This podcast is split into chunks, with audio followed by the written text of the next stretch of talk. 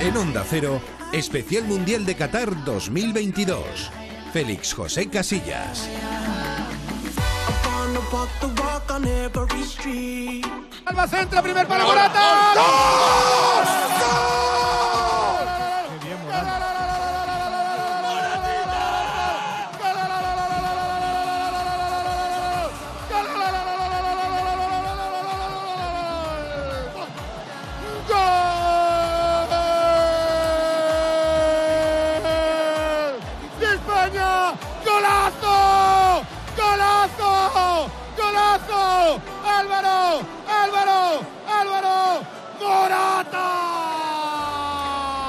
Pues fue tan solo un golito anoche frente a Alemania, pero un gol que nos vale para estar en cabeza del grupo, el grupo E, donde España está encuadrada en este mundial. Es verdad que estamos mucho más cerca de octavos de final, pero es verdad también que nos quedamos con las ganas de derrotar a Alemania y dar un golpe en la mesa en este mundial. Nos quedamos con esa falta que decía Luis Enrique al final del encuentro, con esas ganas de haber hecho un poquito más. Escuchamos al seleccionador, líder de este grupo. Estoy contento porque hemos competido de tú a tú, sin, sin ningún rubor y sin ningún miedo, pensando en ganar nuestro partido. Otro equipo especularía y se quedaría con el empate, que era un resultado bueno. Y al final en esto del fútbol creo que ha sido justo porque yo creo que podríamos haber ganado los puntos a Alemania, pero al final también podríamos haber perdido en alguna de esas ocasiones. Satisfecho, líderes del grupo, vamos a pensar en la última jornada, en hacer nuestro trabajo y clasificarnos para octavos. Ese es el objetivo.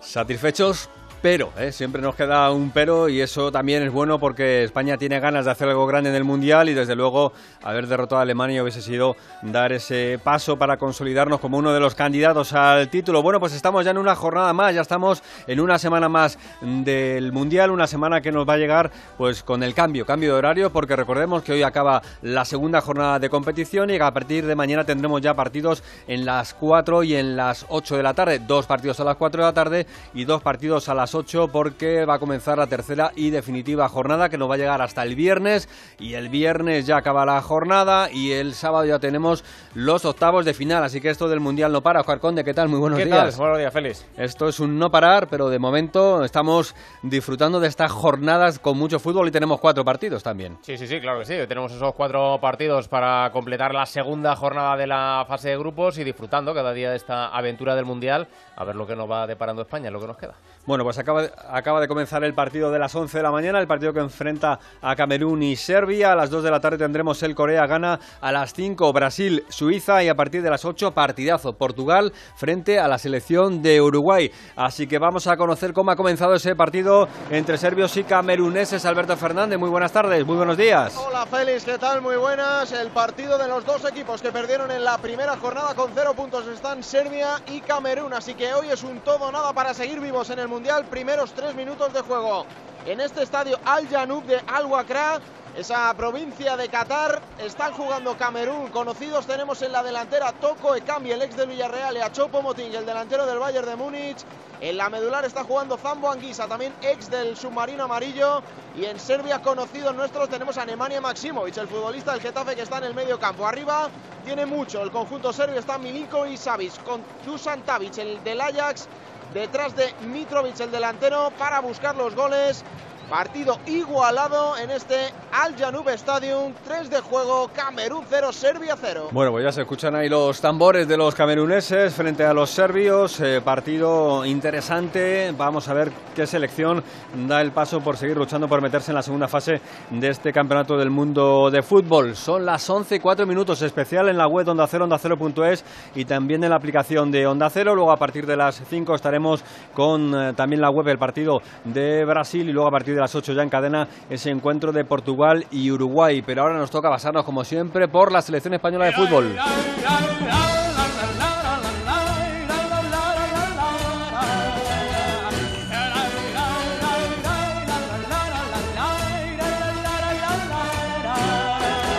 No estaban tan felices los internacionales como después de ese 7-0 frente a Costa Rica, pero España consiguió un buen resultado, un puntito, un puntito frente a la selección de Alemania y, de Alemania y a un puntito estamos de meternos definitivamente en octavos de final. Incluso la derrota frente a Japón nos bastaría también, dependiendo de los resultados, pero ¿por qué vamos a esperar a eso si se puede ganar o empatar con la selección nipona? Por eso pasaron por los micrófonos de Onda Cero en el Radio Estadio jugadores como Carvajal, como Dani Olmo, como Morata, el goleador, y también como Rodrigo.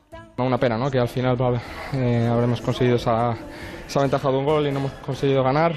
Bueno, seguimos ahí arriba en el grupo y ahora pensamos en Japón. Nosotros fieles a nuestra idea, ¿no? Salir jugando desde atrás, intentar buscar los espacios desde, el toque y como bien dice el mister, eh, nosotros jugamos a esto y hoy pues bueno ha, tocado la, cruz. Ha sido hoy una prueba de fuego bastante bastante exigente para nosotros y como te digo, ¿no? una, pena no conseguir la victoria y bueno, analizar errores y, que nos sirva para, para, las siguientes fases. Una pena porque creo que habíamos hecho méritos para, para ganar, pero bueno, ahora empezar en Japón. Mucho que aprender, que mejorar y que esto, esto al final es un aprendizaje constante y de esto seguro que vamos a aprender. Son una selección que es muy potente también, así que hay que coger las cosas positivas de este partido y desde mañana ya ponernos a trabajar. Te puedes enfadar por no ser titular, pero si sales y marca goles siempre, ¿Lo firmabas? Esto es un equipo, hay que pensar ya en el, en el partido contra Japón, en estar en la siguiente fase y, no hay que olvidar que era Alemania, que es un gran equipo. Ha sido un buen gol, creo, ha sido un, un gran pase de Jordi y bueno, una pena que no haya servido para ganar, hubiera sido muy bonito. Está claro que Alemania tiene sus bazas, tiene sus jugadores, jugadores de, altísimo nivel, sobre todo en la parte de arriba, que nos exige mucho a la gente de la parte de atrás. Creo que hemos estado muy bien en muchas fases. Eh, evidentemente, eh, la calidad individual de sus jugadores a veces marca la diferencia y quizás si tengo que reprochar algo, controlar un poquito más el partido los últimos 20 minutos. Pero bueno, también es verdad que ellos van eh, hombre a hombre, arriesgando, saltando y nos obligan a jugar largo, ahí son poderosos. Pero creo que hemos controlado bastante bien sus ofensivas con los jugadores que tienen y bueno, un punto que nos sabe un poco amargo, pero, pero que nos vale y, y seguimos porque el siguiente partido es clave. Un poco amargo, ¿eh? la mayoría de los internacionales con el mismo discurso, se hizo un buen partido, el rival era importante, pero, pero, pero, pero nos faltó algo para haber dado ese golpe definitivo. Los titulares de la prensa hoy, pues más o menos todos por el mismo eh, sendero, ¿no? A punto, dice el diario AS, empate hace tablas con Alemania y se asegura el pase a octavos y empata el jueves con Japón. La selección se adelanta, pero cede el empuje germano en la recta final. Esa es la portada con Morata, el goleador, celebrando el tanto. Prácticamente igual el diario Marca que dice puntazo con la fotografía de Morata celebrando el gol y una España seria da un gran paso a los octavos de final. Los de Luis Enrique serán primeros si ganan a Japón y si pierden pasan si Alemania y Costa Rica empatan o los alemanes ganan pero no golean a los ticos. Mundo Deportivo, empate titánico con la fotografía del grupo celebrando el gol con Gaby en todo lo alto y todos los suplentes abrazando a Morata. La Roja estará en octavos al empatar con Japón tras una si empata con Japón tras una batalla sin tregua ante una Alemania al límite.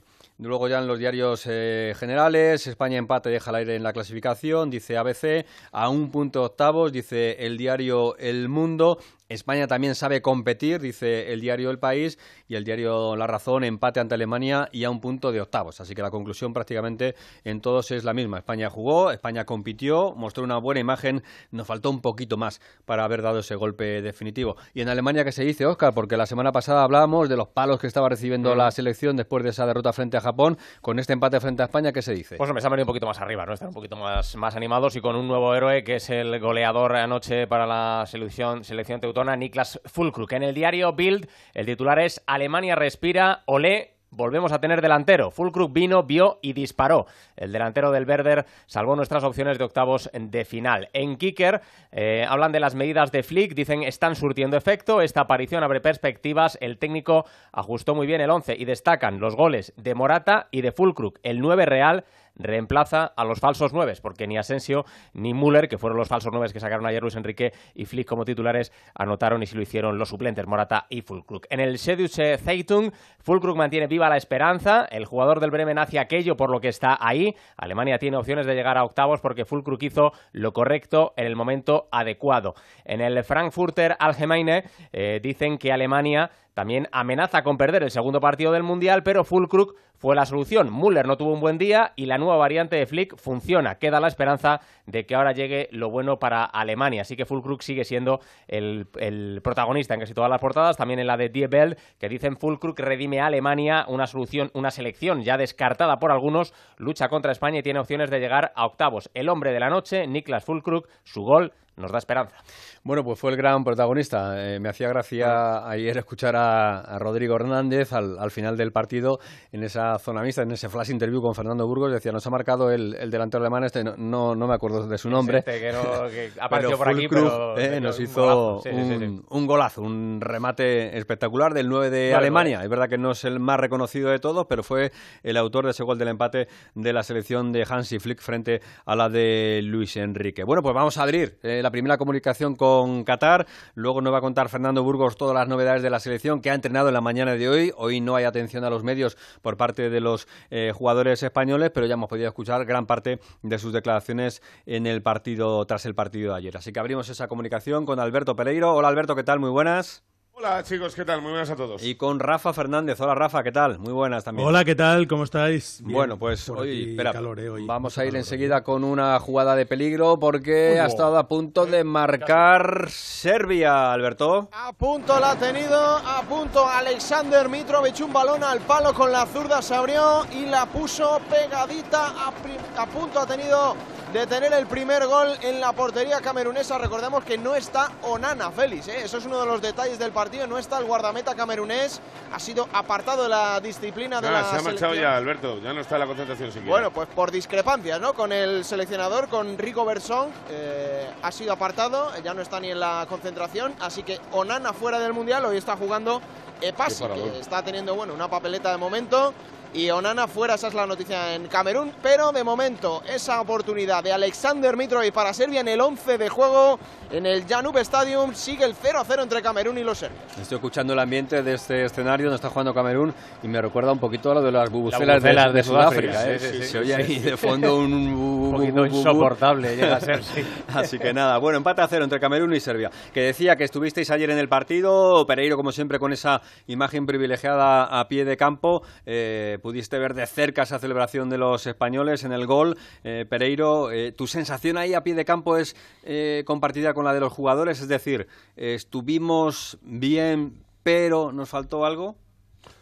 Bueno, yo estoy de acuerdo en la creencia de que fue un partido de muchos partidos. empezó bien España con muy buena presión de Alemania. Además, le veías la sensación de eh, que tenían los ojos prácticamente inyectados en sangre porque se jugaban la vida. Nosotros no era un partido vital, ya lo dijo Alexis antes en función del resultado del partido de, de Japón contra Costa Rica.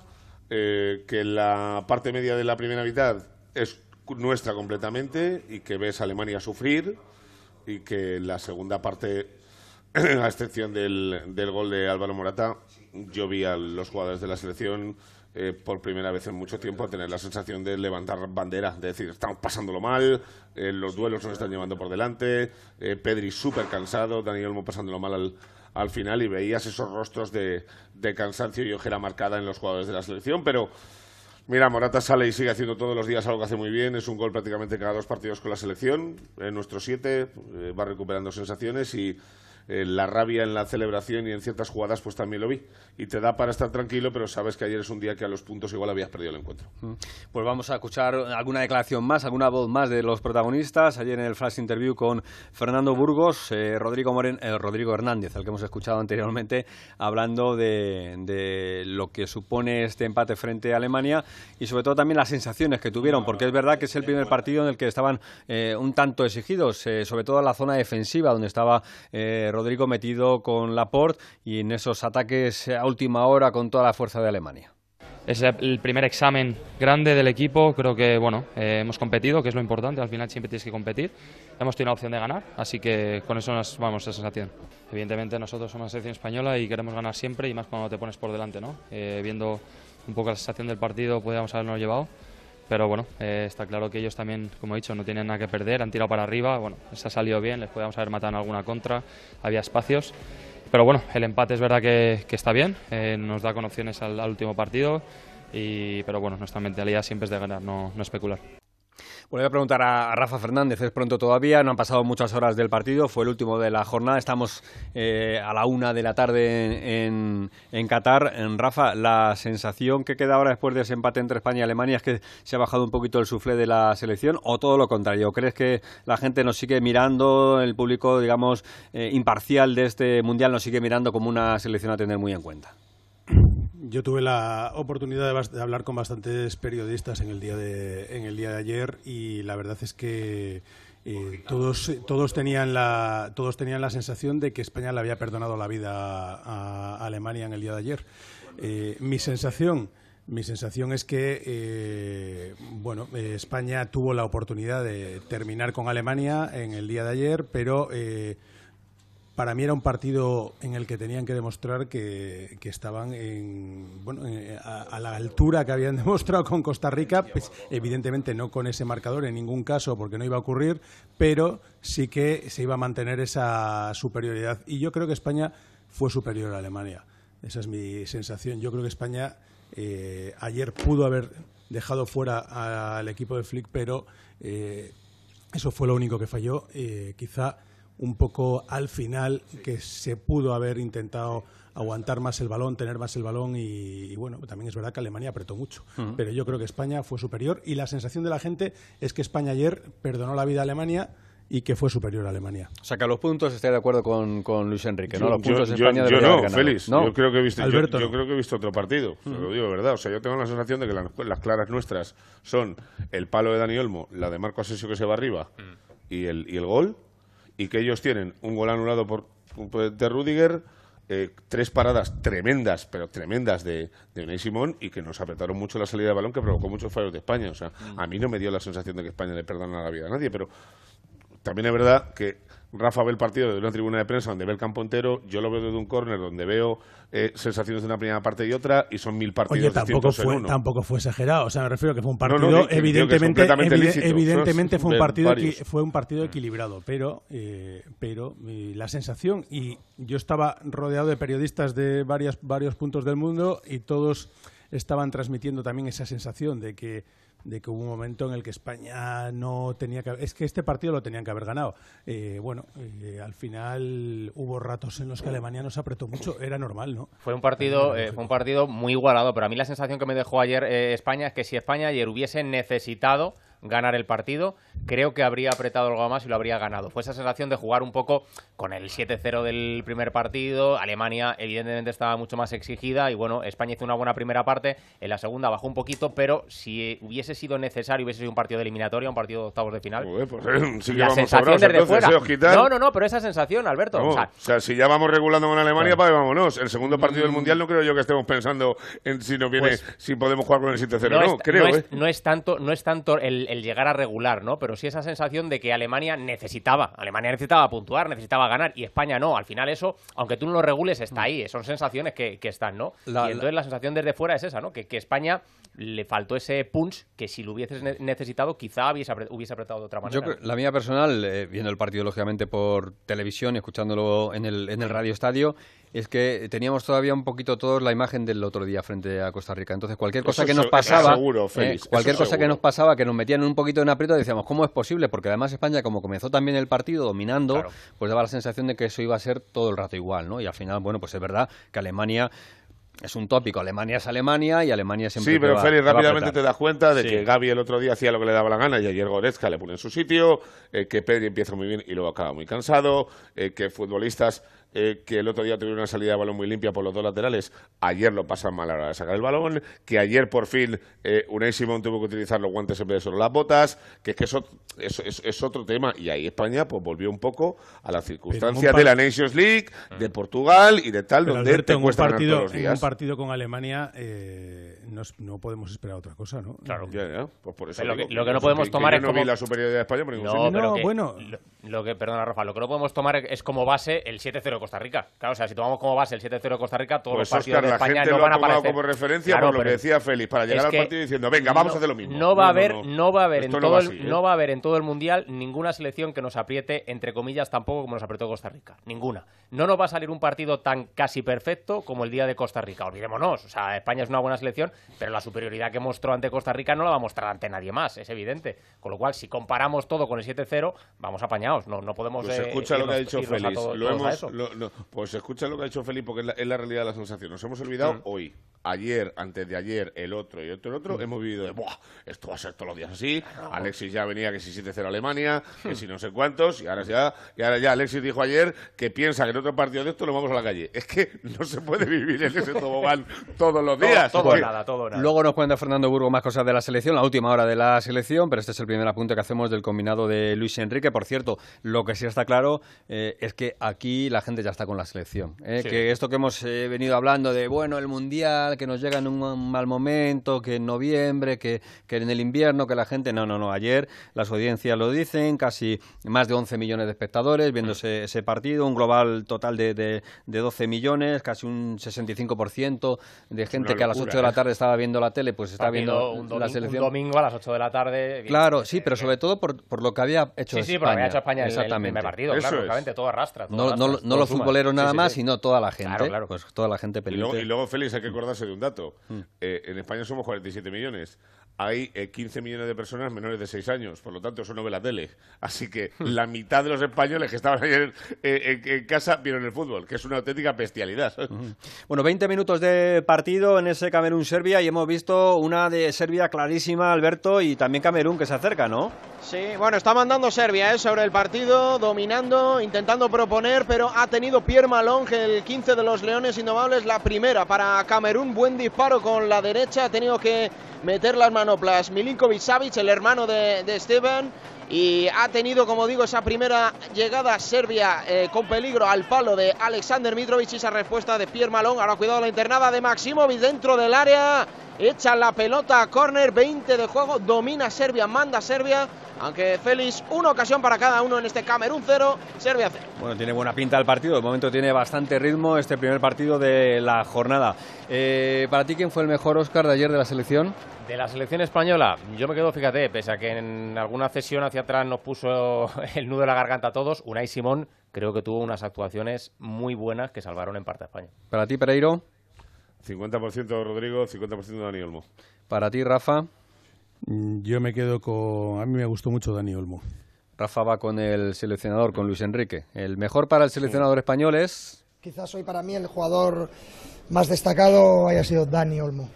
Pues en el MVP del partido fue Morata. Y mi pregunta es, ¿quién concede, a- a Musiala no lo ¿quién vieron. concede los Pero si lo MVPs? dieron- lo dieron- lo dieron Antes de terminar, sí, antes de terminar. A ver, de- déjame que, que explique. Eh, Vimos eh, selección, eh, jugadores de la selección de Marruecos como Ziyech diciendo yo no me he merecido esto. Vimos el otro día eh, Luka a, a Luka Modric diciendo De bueno, eh, De Bruyne el otro día yo no he sido el mejor.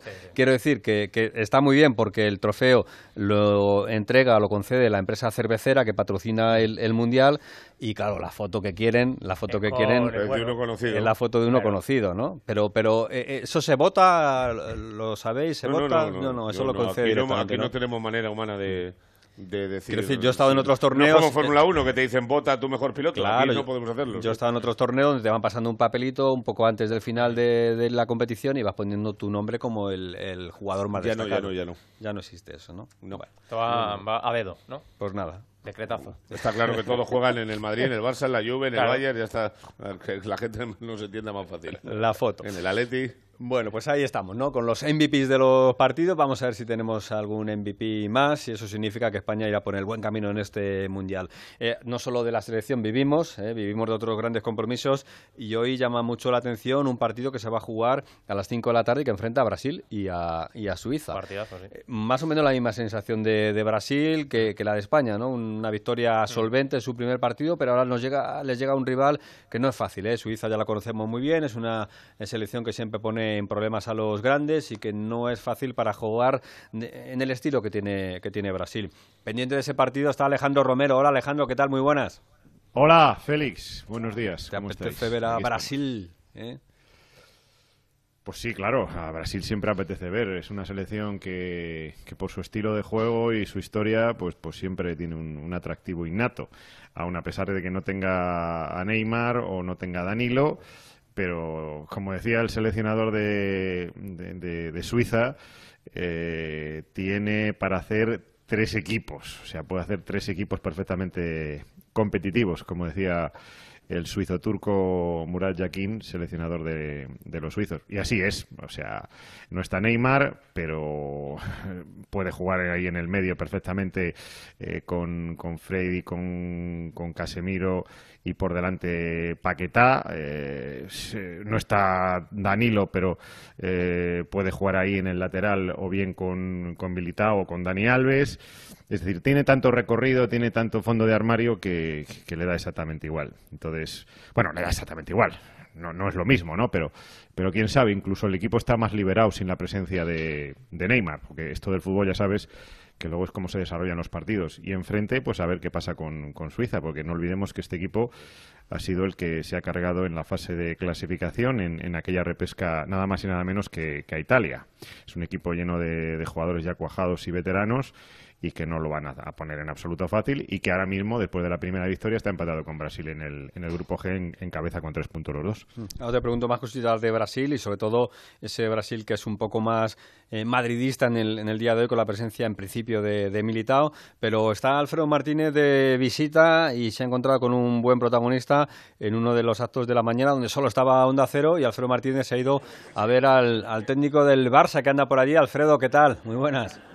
Hola, ¿qué tal? Muy buenas tardes, ¿cómo estáis, Félix? Pues eh, sí, en la ciudad deportiva del Al-Shad, que, además están entrando en un campo pequeño anexo porque las selecciones han tomado las fenomenales instalaciones del equipo que ahora entrena Juan Manuel Lillo. Japón está en su ciudad deportiva, Francia y Gales están en otros campos anexos, está todo aquello acordonado, pero ellos siguen trabajando y siguen preparando la, competición a las órdenes del, técnico eh, vasco, Juan Manuel Lillo, que lleva aquí eh, seis meses desde junio y con un cuerpo técnico con futbolistas españoles. Estaba Santi Cazorla, que ha ejercido de anfitrión, y Xavi les había prometido venir aquí a, verles. Hay que significar que eh, estuvo seis años y medio y que tiene muchísimos amigos. Xavi está invitado por la Federación de Qatar, con lo cual eh, tiene muy limitados sus compromisos, prácticamente no puede hacer ni declaraciones ni, ni, conceder ningún tipo de entrevistas, pero está junto con su familia, han venido a pasar estos días y hoy ha sido incluso invitado a comer en casa de, de, Santi Cazorla. El asturiano va a ser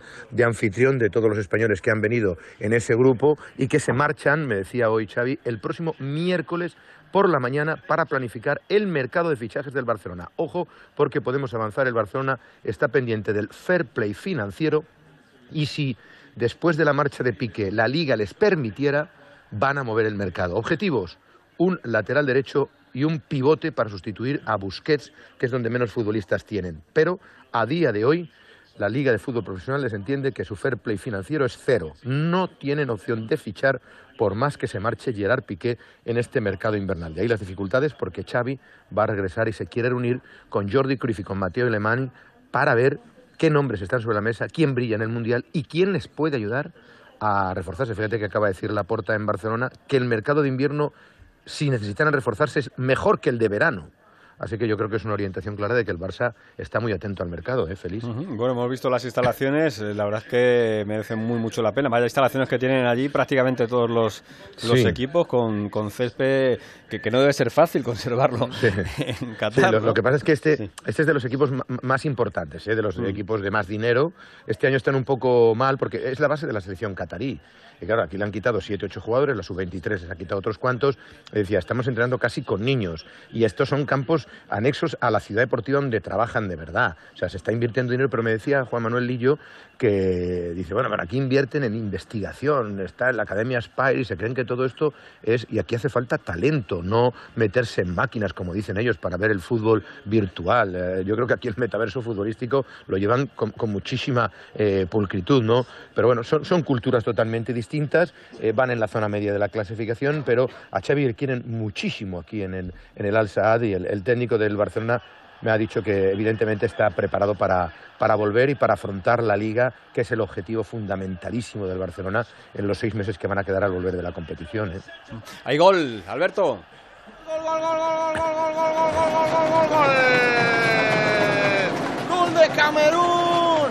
Marca Castelletto a la salida de un córner botado por Pierre Malón, pierna derecha al palo largo. Esperaba por ahí toco de cambio, hubo un rechace y apareció el central de Camerún. Marca Castelletto en el 29 de la primera. Se adelantan los Leones Indomables. Camerún 1, Serbia 0.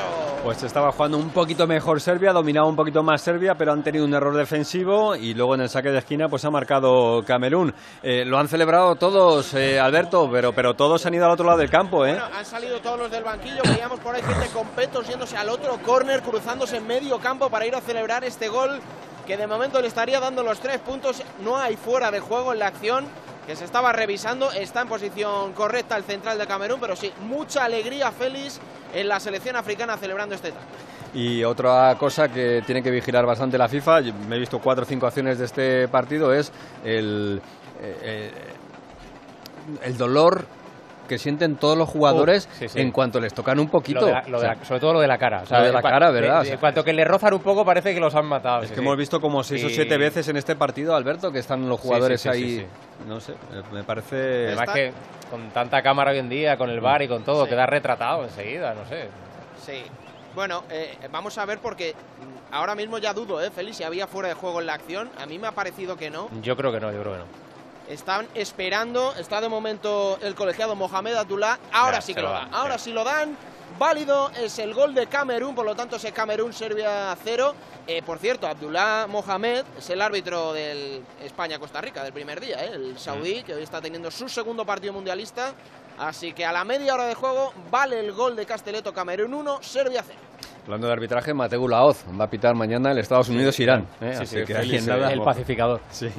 Mohamed, el, el árbitro de España, se sabe la lección. Esto es esperar al bar, fuera de juego tarde, dar 25 minutos de alargue y pitas otro partido en el Mundial. Lo tiene muy claro.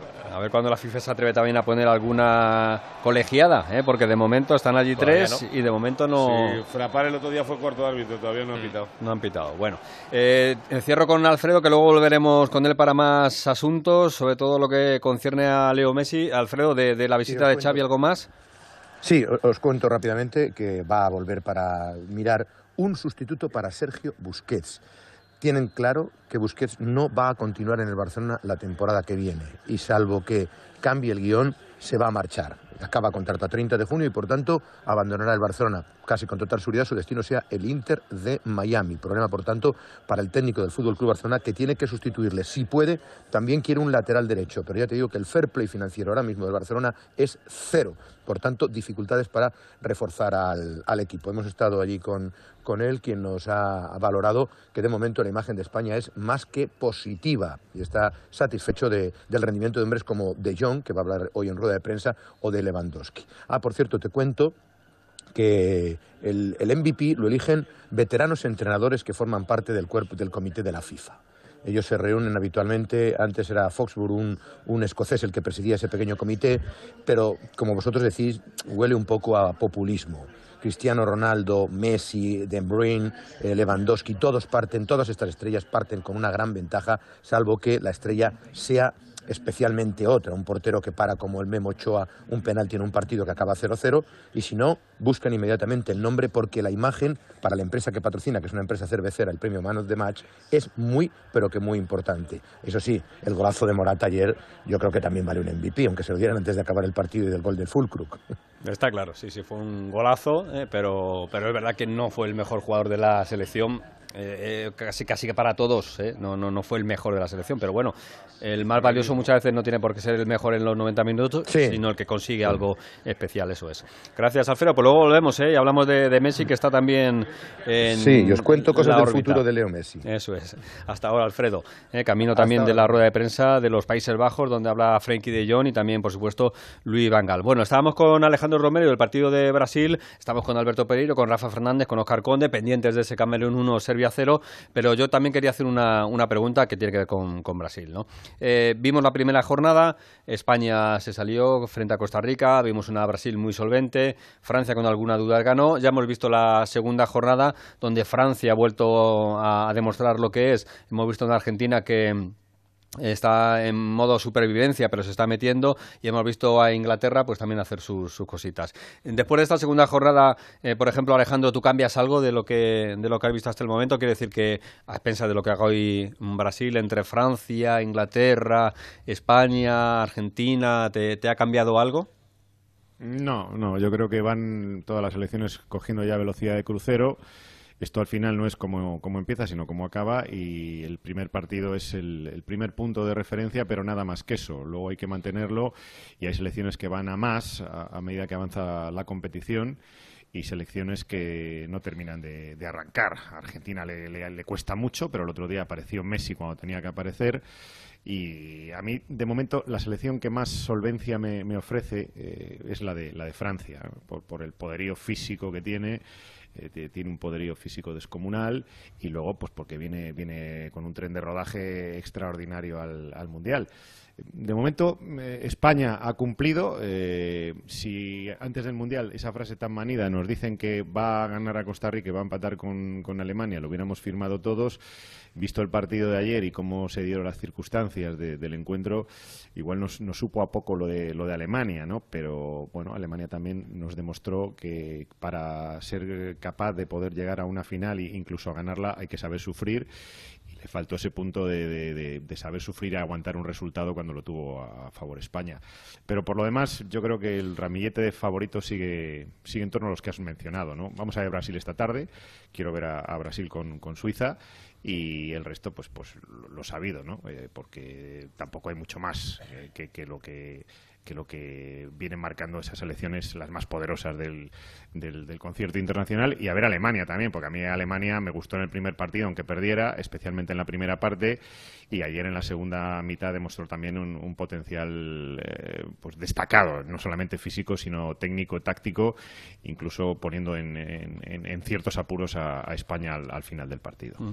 Luego le voy a preguntar a, Rafa, porque estuvo presente en el partido de Francia, ya nos contaba en el Radio Estadio eh, sobre lo que genera Mbappé en, un estadio, eh, lo, que supone para el público asistente la figura del futbolista francés, pero, pero antes os pregunto tanto a, Pereiro como a Rafa si vosotros también estáis en la línea de, Romero, si os ha cambiado algo después de ver la segunda jornada, porque claro, el arranque puede ser muy espectacular para todos, ¿no? Con las goleadas, pero claro, luego cuando llega la hora de la verdad y partido realmente de, mucho, de mucha enjundia, como otro día de Argentina, si, si os cambia algo.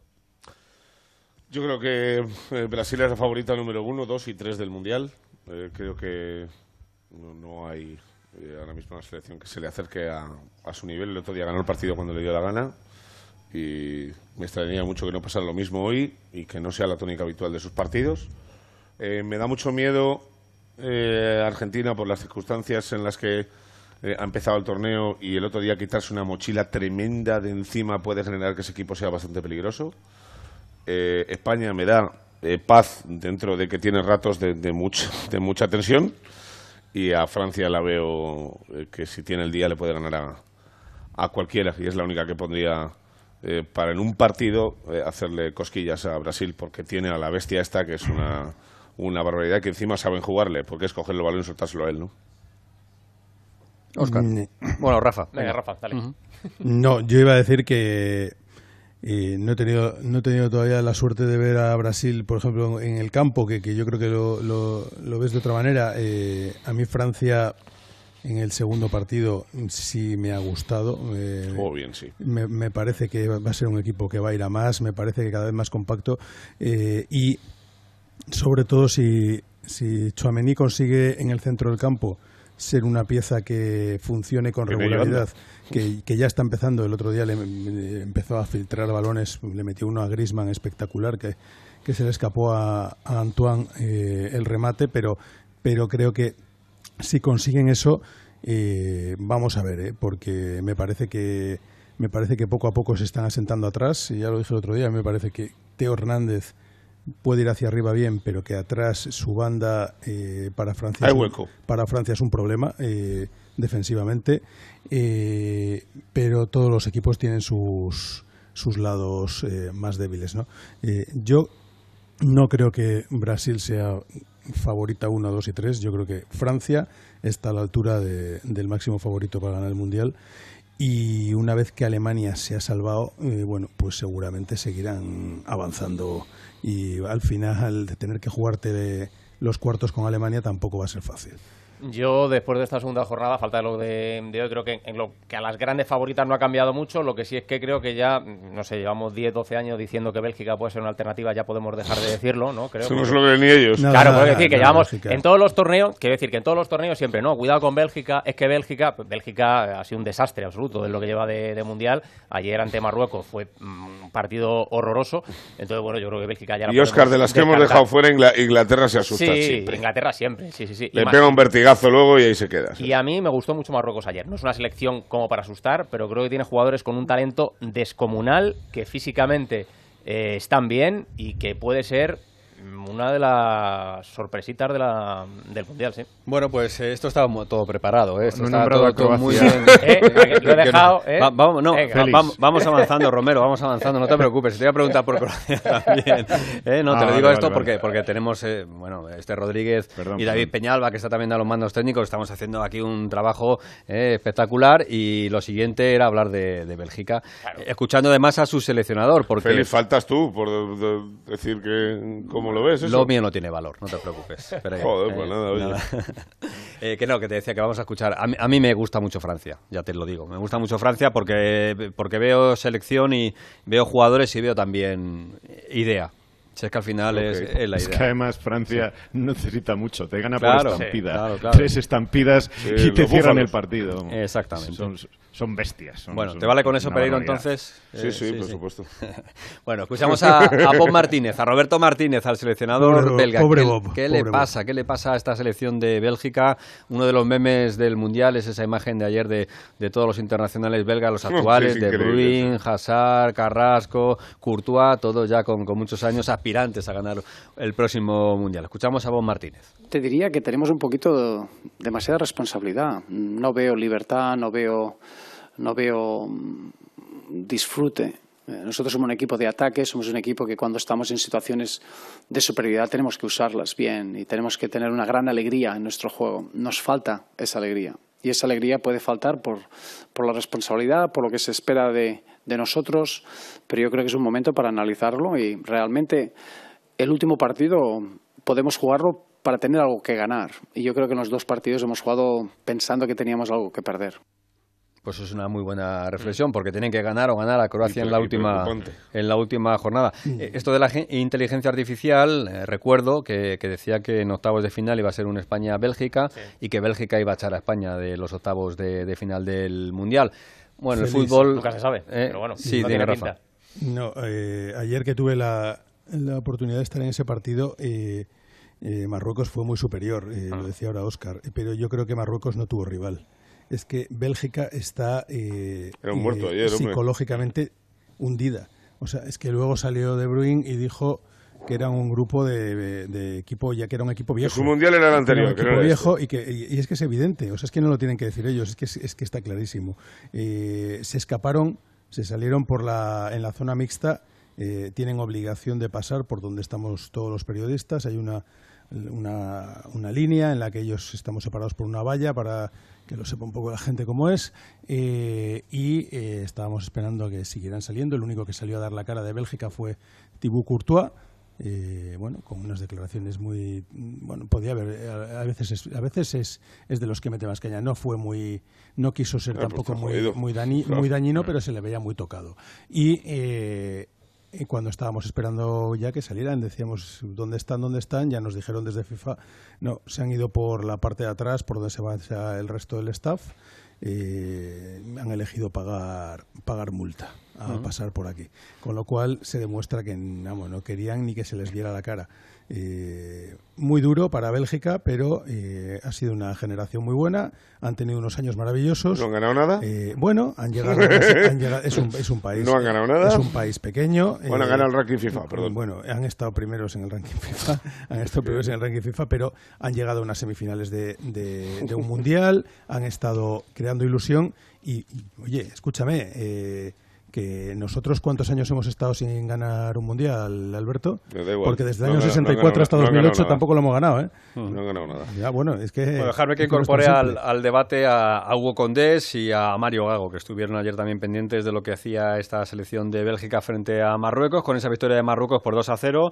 Y ahora mismo, pues eh, Marruecos sería, en principio, la, la primera de grupo. Y bueno, vamos a ver qué hace España, porque recordemos que de estos eh, rivales sale el nuestro de octavos de final. Hugo, ¿qué tal? Buenos días. ¿Qué tal? Buenos días a todos. ¿Cómo mola lo de tener pasta, eh? No, elijo pagar multa Claro. y no, o sea, Les tiene que quitar un punto. ¿No salís o quitamos un punto? Claro, a ver si salían. Eh, Eso le he dicho yo a Hugo, digo, o entras o pagas, y ha dicho, no, entro, entro. No, entro, entro. Porque no tiene pasta, Lo tengo ¿eh? clarísimo. Eh, que no tiene. esto. bueno, ¿te sumas a lo de Rafa? Eh, bueno, a ver, yo tengo la sensación de que Bélgica efectivamente tuvo una generación muy buena de futbolistas, que su mundial fue el anterior y que quizá la Eurocopa también de 2016, que a la de 2020 ya llegaron cogidos con pinzas y, evidentemente lo que le ha pasado a Asar, porque si estuviéramos hablando del mismo Asar, no el mismo, porque evidentemente ya tiene más años, ¿no? Pero un futbolista que no hubiera tenido el declive que ha tenido desde que salió del Chelsea y llegó al Real Madrid, pues igual Bélgica tenía más opciones. Aún así, yo sigo pensando, Félix, que Bélgica es una selección es muy triste verla así porque es una selección que tiene lo que te hace falta para ganar en el fútbol, que es el mejor portero del mundo y un delantero que hace goles. El problema es que el delantero está completamente desaparecido, que es De Bruyne, porque eh, no hablo de Lukaku que está lesionado, pero sí de De Bruyne, que es que parece un espectro. No tiene nada que ver con el futbolista que vemos domingo tras domingo en la Premier o miércoles tras miércoles en la Champions. Si De Bruyne estuviera a un buen nivel, yo creo que Bélgica hubiera ganado los dos partidos y estaríamos hablando de una selección no igual favorita para ganar el Mundial, pero sí de las que te van a dar guerra y se pueden meter fácil en cuartos y semifinales. Como no ese es el caso, pues yo estoy de acuerdo con Rafa, es que ayer fue muy superior Marruecos, aparte de que Marruecos se le veía con una idea, con una energía completamente distinta a la de Bélgica. Y luego ya voy a poner mi banderita, el segundo gol de Marruecos contra Bélgica es el Bitzel que llevamos viendo cuatro meses en el Atlético de Madrid, que mirando al defensa, o mirando al delantero, le ve que lo tiene un metro, ve que no tiene a nadie alrededor, pero no le va a encimar. Y el balón llega al delantero y evidentemente el delantero a portería vacía acaba marcando el gol. Bueno, pues echamos a Bélgica. Mario Gago también echa a Bélgica. ya Lo que te iba a decir una, solamente una- Sí. un paréntesis solamente. Félix. eh, y, y lo de la grada, eh, que fue espectacular. Más de tiene- 30.000 marroquíes. Es una locura lo Bueno, Marruecos una aquí. locura animando. Que, que ellos mismos lo decían. A nivel de México, de gente, ¿eh? eh, Ellos decían que, bueno, eh, claro. A ver, a ver, a ver, a ver, a ver. Marca Serbia, lo empata Serbia, marca Pavlovic de cabeza. Empate en el añadido de la primera parte. La jugada balón parado. Había varios de blanco por ahí. Pavlovic saltó más que nadie. La puso al palo largo. No llegó Denis de Pasi. Empata Serbia en el 45, 46 ya de la primera.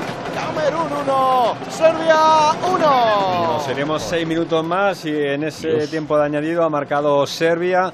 Eh, lo Se ha llevado una, aquí. se ha llevado una colleja a Pavlovic, que madre mía. Pero, sí, pero Oscar, si se tapaba Si y se todo. No, Judas, si se descuida dice lo de Iniesta, si lo sé no meto el gol, porque vamos. la- Bueno, se la lanzaba que le al suelo. eh, la, la primera ha sido lanzarse al suelo resbalando y casi se le llevan por delante También todos se han los. sumado los suplentes por Sí, ahí, sí, ¿eh? sí, para, sí. Qué golazo, eh, de todos modos. La pone gran muy remate, bien, Dusan perfecto. Tadic, ¿eh? La pone muy bien, por cierto.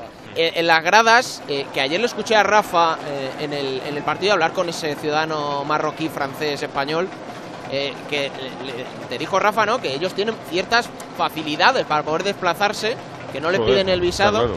Y yo creo que hoy aquí con Camerún está pasando lo mismo. Hay más presencia, Que hay evidente, de. Camerún en la grada que de serbios. Bueno, Hay también mucho hay mucho, marroquí. sí, también hay Mucho marroquí por aquí, Mucho y por todo el entorno. eh, bueno, al final eso lleva a que a que puedan venir, ¿no? Eh, pero Yo solo vamos, quería que- apuntaros una cosa de- del partido ayer de Bélgica y de Bélgica en general.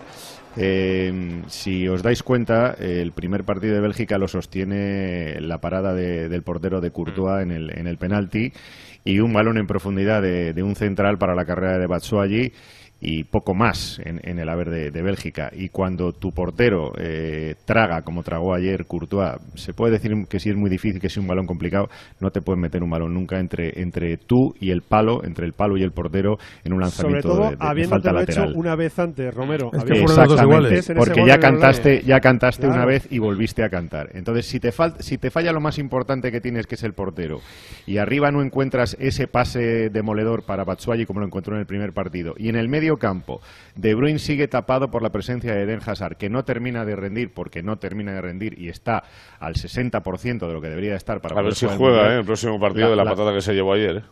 La Vamos, vamos, vamos, vamos, Alberto, dale. vamos. Zapatazo de Milinkovic Savic. Marca Serbia en dos minutos. Ay, dos portero. goles. ¿Cómo la pega Milinkovic Savic? Le bota. Yo creo que también puede hacer más. ¿eh? Creo que puede hacer más. Spasi, el guardameta de Camerún. Remonta Serbia. Ahora sí, se ponen por delante los europeos. Cuatro de juego le cayó en la frontal del área Milinkovic Savic y el de la Lazio la puso en la esquina.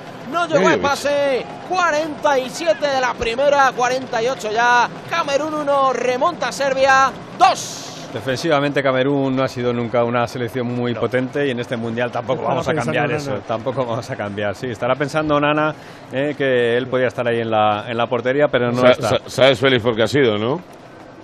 La- Lo sí, lo, he escuchado, de- he Ha- escuchado ha la sido una sí, sí. sí. Ha sido una discusión a nivel futbolístico con su entrenador en la que le recomendaba a todos sus jugadores estar encerrados atrás y salir a la contra. Onana ha explotado y el otro ha dicho, pues no solo no juegas, sino que te vas de la concentración. Es que Pereiro, eso yo creo que históricamente le ha pasado mucho a las selecciones africanas, que tienen problemas de disciplina, problemas internos con el seleccionador. Bueno, aquí ya venía marcado por la previa cuando vimos a este seleccionador dar la lista y no saberse la mitad de los nombres, porque se los ha escrito de todo, todos en un papel.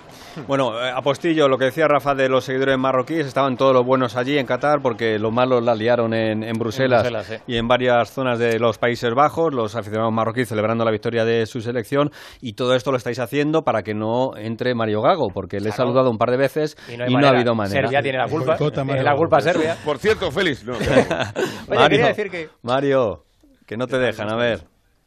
No, ayer estuve viendo Bélgica y, y luego a mí me llama la atención de... Es verdad, Y parece que es la, el fin de la generación de oro de Bélgica que estabais diciendo. Hola, Mario, pero, a ver, De ¿eh? Bruyne tiene 31 años. que, que si lo comparamos con Cristiano Ronaldo, que tiene 37, Hazard tiene 31 años también. No sé. Quiero decir... eh, eh, tendrían que tener eh, a, a- a ellos se les exige mucho menos ¿no? que, que a otros jugadores con 31 años y yo creo que esta Bélgica todavía tiene para, para mostrar mucho más que han estado muy mal está claro que la energía y la velocidad de Marruecos les pasó por encima pues, eh, lo, lo pudimos ver claramente en el último partido contra Croacia que Croacia también es más diésel no juega tan rápido ahí a lo mejor pueden tener opciones pero tienen que ganar para pasar ¿eh? solo les vale ganar para pasar a la siguiente ronda Bueno, pues enseguida hablamos más de este partido, pero vamos a dejarle a Alberto Fernández que nos cuente los últimos segundos ya de este partido, de la primera parte entre Camerún y Serbia, y además eh, son seis minutos que creo que será un poquito más, seguramente, Alberto. Sí, porque ha habido dos goles en el tiempo añadido. Ahora ha sacado Dusan Tadic el córner desde la izquierda a la portería de Pasi, pero Mohamed Abdullah le ha dicho que no valía, que tiene que repetirlo por una pelea ahí dentro del área, un forcejeo entre los serbios y los camerunenses. Ahora sí que va a ir el capitán de la selección Serbia. De blanco y va Dusan Tadic, el del Ajax, marca la jugada ensayada al primer palo, alto, no llega de Pasi, le queda el rechace, la pega. Otra vez rechace de la defensa de Camerún que va a montar el contragolpe ahora. Este es balón, buscando rápido, rápido al toco de cambio, va a la carrera. Ahí va, sale el portero Milinkovic Savic de Serbia. ¿Dónde va? Cuidado, ¿Dónde Milinkovic Savic se la tiene que echar fuera. A punto ha estado de comprometer al conjunto europeo en la carrera de toco cambio. Ha salido Milinkovic Savic, el hermanísimo, el guardameta. Y ¿Es- a punto liar. del otro? Sí, sí, sí. Son sí, hermanos, sí. Sí, sí, tenemos varios hermanos eh, en el Mundial. Tenemos varios hermanos. Hombre, mi hermano Lucas. Y porque tiene, Amarilla. y porque el tiene la cabeza rapada, pero si le vemos la barba es hermano de Alberto Pereiro. También podría ser. Sí. Ahora hay córner para Camerún. Yo creo que está. Va a ser la última o la penúltima, Félix. Va a ser córner para la selección africana. La ha echado Zikovic fuera. Mucho colorido en la grada de este Al Janub Stadium. En Al Wakra. A ver qué Aquí ha, va. jugado, aquí ha jugado Francia los dos partidos de la fase de grupos. Va Pierre Malong. El camerunés va a poner la pelota en juego con la pierna derecha. Chopo Motín espera el primer palo. A él va el balón. Despeja Serbia. Y yo creo que se va a acabar aquí. Dice Mohamed Abdullah que saque de banda. Bueno, pues no se va a acabar, ¿no? Sí, sí, sí, sí, sí. Milinkovic. Ah. Final, final, final, final. Final de la primera parte con la victoria momentánea para Serbia. Han marcado dos centrales. han marcado los dos. De jugada balón parado, primero se adelantó Camerún con el gol de Casteleto a la salida de un córner al segundo palo en el 29 de la primera.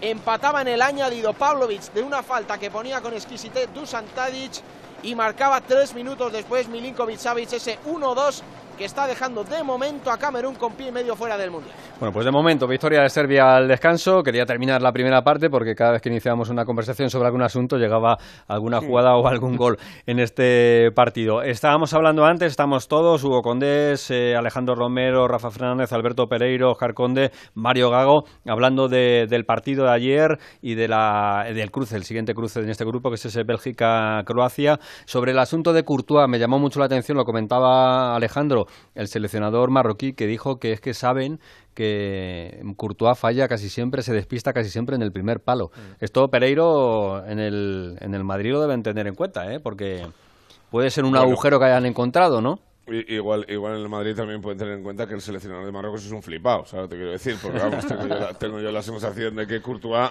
eh, no es que se caracterice o tengan todos los scouting de todos los clubes de Europa que, que fallan en el primer palo. A ver, ayer es verdad que no tiene su mejor día, pero eh, yo le he visto atajar siempre abajo bien ahí. Eh, creo que es más un error de colocación de, de futbolistas y estas maravillosas defensas en zona de ahora que son un desastre y ayer estuvo España también a punto de costar los disgustos si no se pita fuera de juego por el gol de Rudiger. No sé, no creo que sea un problema ni un mal endémico que el Madrid tenga que tener en cuenta y más creo que, bueno, pues saca pecho de que algo que ha estudiado y ha visto, pues oye, pues enhorabuena. Mm. Regragui se llama el seleccionador de Marruecos. da- eh, en, en la falta del gol, en la falta del gol, él da un paso adelante, eh, entonces descubre el, el primer palo y ahí se mete un delantero que le tapa un poco la visión, pero en cualquier caso no tapa lo suficiente ese primer palo y cuando llega llega tarde. Eh, el, el balón viene con un efecto endiablado también, porque, porque viene, viene combado, viene con una rosca endiablada y se mete justo ahí en, en ese primer palo abajo después de botar envenenado. Pero, pero eso tiene que ser control de- de- del portero. Ese pasito que da para, para salir, abrir, abrir un poco el, el tiene- ángulo de visión para el de la ¿eh, falta Alex? es el que permite abrir el espacio para, para que No, entre por que- ahí el balón envenenado y luego con el delantero que le tapa por delante, Claro, claro. que Marruecos lo tiene estudiado no tengo ninguna duda, porque tanto el gol que le, eh, le anulan primero como luego el que, el que se sube al marcador, el central de Marruecos hace lo mismo, pasarse por delante Estaba de Courtois. exclusivamente, es- Óscar, para solo para eso, claro, Para claro, solo para eso, pero lo hacen las dos jugadas. o sea, que estudiado lo tiene. De jugadores de Sí, sí, Bélgica, sí, que es todo. no. Pero quiero decir que, Pues que- que Marruecos lo tiene estudiado porque las dos jugadas lo hacen igual. Va el central a tapar un poco la visión de, de Courtois y estorbarle, ¿no? O sea, lo hace exactamente igual en las dos jugadas. Bueno, hablando de viejos, hablando de viejos, podemos escuchar a Luka Modric, ¿eh? al futbolista del Real Madrid, viejos entre comillas, más quisiéramos Respeto, muchos, ya te digo. pero ahí está Luka Modric consiguiendo esa victoria eh, que coloca a Croacia con, con un paso, es verdad que se tiene que enfrentar a Bélgica, pero con un paso importante después de comenzar perdiendo su partido, así que Luka Modric al final del partido. Luca. Luca para, para España. para el próximo partido. Modric. Nada, era importante ganar y lo hemos hecho y muy contentos ahora recuperar y preparar bien el siguiente partido. Bueno, en el último mundial tuvieron la chance concreta de jugar la final de la Copa del Mundo y al final no, no se dio. Hace poquito De Bruyne dijo que, que la oportunidad de Bélgica fue en 2018, ahora no. ¿Cómo es la situación en Croacia? Bueno, nosotros seguimos confiando en nosotros, tenemos que ir partido a partido y nuestro primer ob- objetivo es eh, pasar el grupo y luego podemos ser peligrosos para cualquier equipo. Eso es primer objetivo, no único, pero primero. Bueno, que Croacia le ganó a Canadá, Canadá que muy muy chula, muy muy bien, muy fuerte, sí, pero pero juegan, un cuarto. Pero muy bonito, el, pero- el resto ya no, así que 4-1. Eh, ¿Le dais eh, chance a, a esta Croacia tan tan diésel, como decía, por ejemplo, Mario? ¿Tú le das eh, chance una Croacia que va, entre comillas, tan lenta? Va lenta, pero saben lo que hacen. ¿eh? Yo, yo en la segunda parte, sobre todo, vi muy bien a Kovacic, que supo medir muy bien los tiempos. Canadá iba muy acelerada y ellos tranquilamente, sabiendo cómo, con Dalic, que yo creo que les dijo muy bien cómo atacar a Canadá, que dejaba muchos espacios a veces cuando perdían rápido el balón y venían a presionar arriba, y eso les proporcionó pues eh, dominar, dominar ahí en el centro del campo. Es que, claro, Modric, Kovacic y, y, Brozovic, si están bien, tienen muchos galones y saben muy bien cómo esconder el balón. Y luego tienen arriba no tienen grandes nombres más allá de Perisic, que hizo dos asistencias, pero tienen ahí a, a, Libaya o, después eh, cuando entró Petkovic a luchar con los defensas y eso permite que Kramaric, que no es un gran delantero pero que aprovecha muy bien los espacios, pues se pueda valorizar, ¿no? Entonces, sí, no es la Croacia de hace cuatro años, pero tienen cositas y sobre todo tienen jugadores de mucha calidad. Bueno, voy a ir liberando, voy a ir liberando a, gente, por ejemplo, Hugo Condes, que luego nos va a contar que, que vuelve la Leti, ¿no?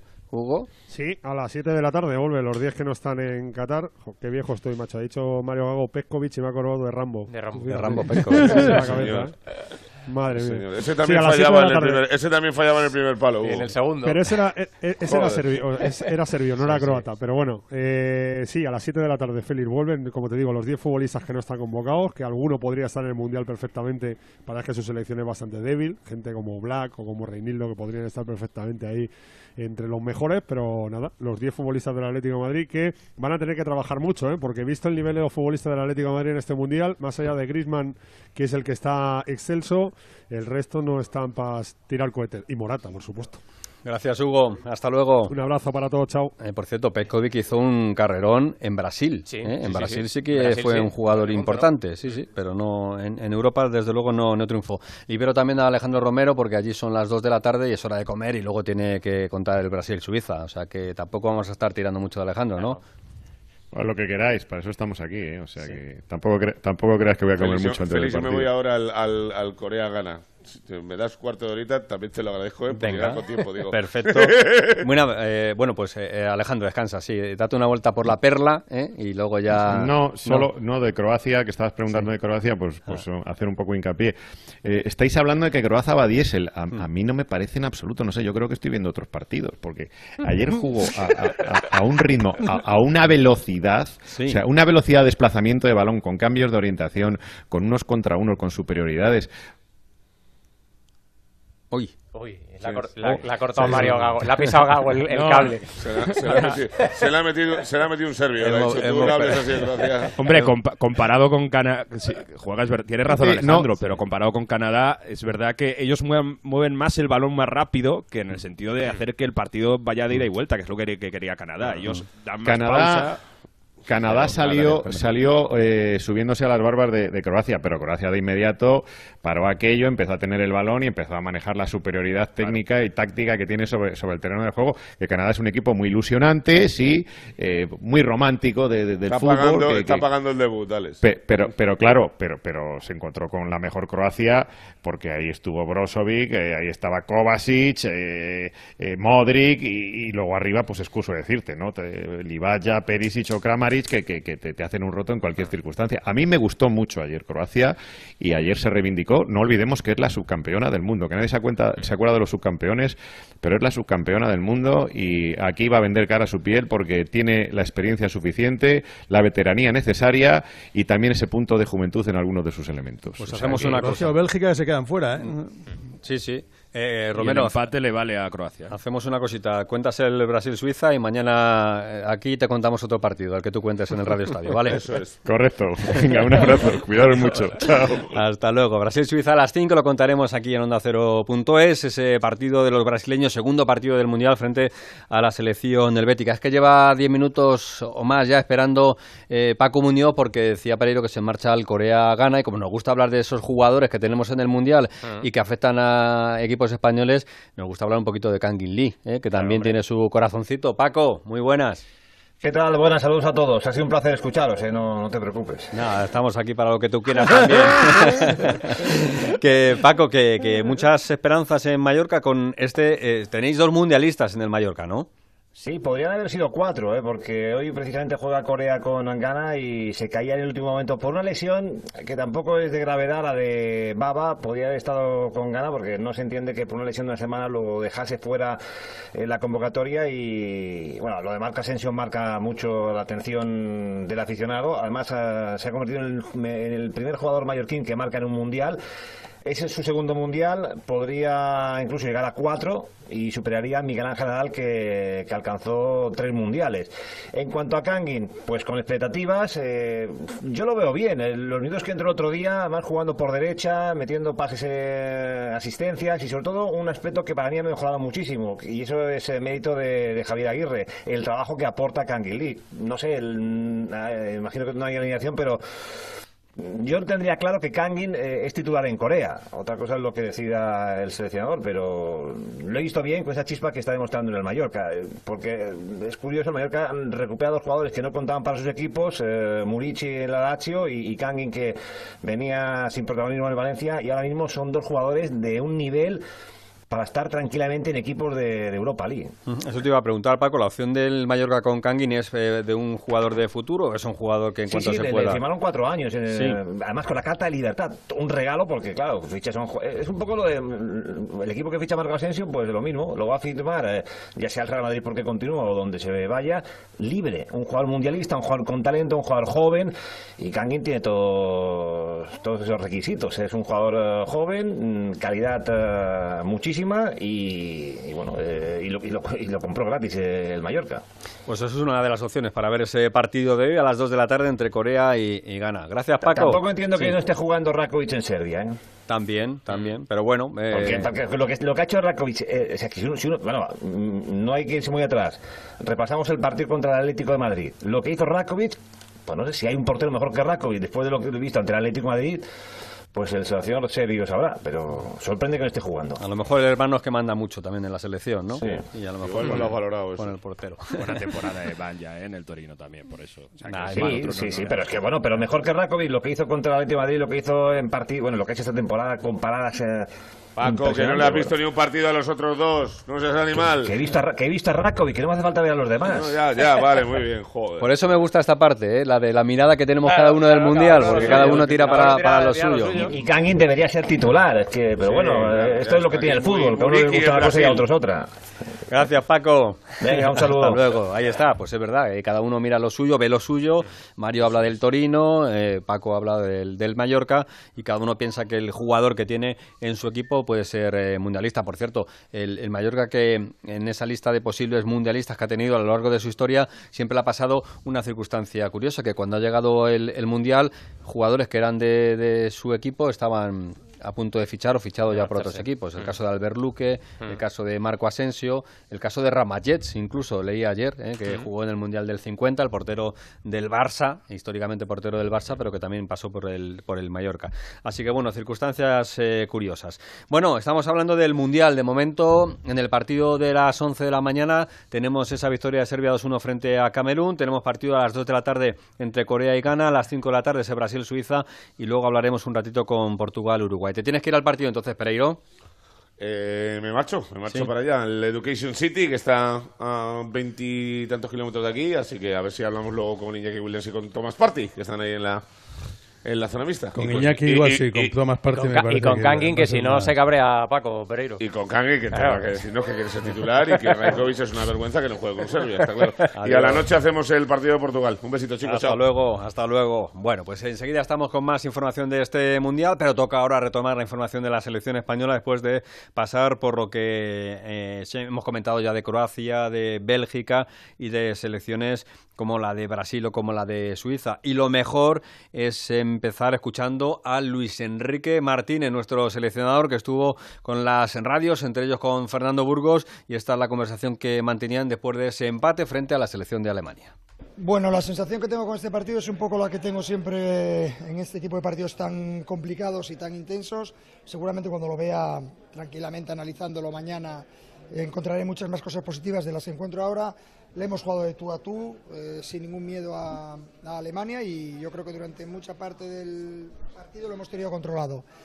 Lástima cuando hemos conseguido adelantarnos que ahí hemos eh, pecado un poco de celeridad, un poco de meternos en el ritmo que ellos ya planteaban, porque ellos ya era todo nada, y ahí no hemos tenido el pozo para, para poder controlar el partido. Pero este era el grupo de la muerte, es el grupo de la muerte, el único grupo que cuando fuimos al sorteo despertó os de admiración. Y después de, a falta de un partido, somos líderes, eh, vamos primeros, Alemania va última. Esto significa la dificultad del grupo. Eh, Luis, quería preguntarte, bueno, destacaremos a todo el grupo, pero hay jugadores, Pedri ha estado increíble en la primera parte, eh, Unai Simón ha hecho una buena parada. Te voy a preguntar por los pies de Unai, que siempre te preguntamos, tú le dices que siempre juega con el pie, alguna vez nos pone un poco nerviosos y nos gustaría que le pegase un pelotazo. ¿Cuál es tu, tu, tu directriz con Unai Simón? La misma para todos los jugadores.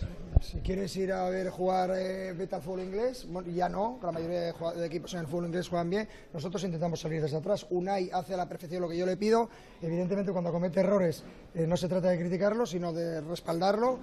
Pero todos cometen errores eh, y Unai ha estado soberbio en lo que tiene que, en lo que, tiene que ser la actuación del portero. Me ha encantado. Mister, aunque usted dice que, que el equipo juega igual, juegue Morata o no, eh, hizo siete goles contra Costa Rica. Lo normal es que al final acabe siendo titular y acabemos jugando con Morata de inicio. Depende. Morata está espectacular, lo, lo, lo ha estado en, en esta parte de, de, la temporada. Cuando ha venido con nosotros eh, ha estado muy bien, está en estado de, de dijéramos, de activación y de, y de, frescura, con mucho gol. Yo siempre confío en Morata. ¿eh? Cuando lo ponía es que no gustaba y ahora que, lo, que no lo pongo queréis que juegue. Esto es lo de siempre. Ha ganado Costa Rica 1-0 a Japón. Eh, nosotros le metimos 7 y hoy ganan a Japón que había ganado a, a Alemania. Es indudable que el mundo del fútbol está tan igualado que cuando hoy es blanco, mañana puede ser negro, ¿no? ¿Qué te ha dejado este partido de enseñanza? ¿Te vale más este partido que el de Costa Rica? El problema de hacer un partido como el de Costa Rica, que es un partido casi perfecto, es que ya gestionas todo pensando que todo va a salir espectacular y cuando juegas contra un rival de este nivel físico, con este, estas individualidades, se convierte en un partido en el que cualquier mínimo detalle cuesta. Estoy contento porque hemos competido de tú a tú, sin, sin ningún rubor y sin ningún miedo, pensando en ganar nuestro partido. Otro equipo especularía y se quedaría con el empate, que era un resultado bueno. Y al final en esto del fútbol creo que ha sido justo porque yo creo que podríamos haber ganado los puntos a Alemania, pero al final también podríamos haber perdido en alguna de esas ocasiones. Satisfecho, líderes del grupo, vamos a pensar en la última jornada, en hacer nuestro trabajo y clasificarnos para octavos. Ese es el objetivo. Pues ahí están las declaraciones de Luis Enrique al acabar el partido con Fernando Burgos. Eh, damos fe del comienzo de la segunda mitad de ese Camerún-Serbia, Alberto.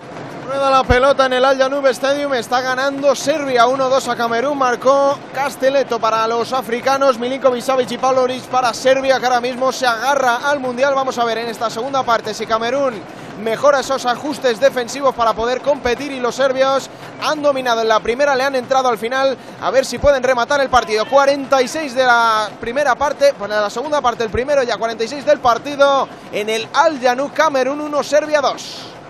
Enamorados los eh, realizadores de Robertson, eh, del seleccionador de Camerún, que yo creo que es el que más planos está teniendo durante todo el mundial. Además, planos, planos largos, eh, Sí, que sí, se sí, recrean en la imagen eh, Rastafari, Eh, ¿no? otra vez. Rastafari, de Robertson, con su gorrita blanca, sus pantalones, su chaquetita y bueno, pues ahí está. El seleccionador de, de Camerún que está perdiendo frente a la selección de Serbia. Bueno, escuchábamos a Fernando Burgos eh, y hoy hay que hablar de la selección ya en, en clave de entrenamiento, porque no han descansado los internacionales, no hay atención a la prensa, pero sí han tenido trabajo. Fernando, ¿qué tal? Muy buenas.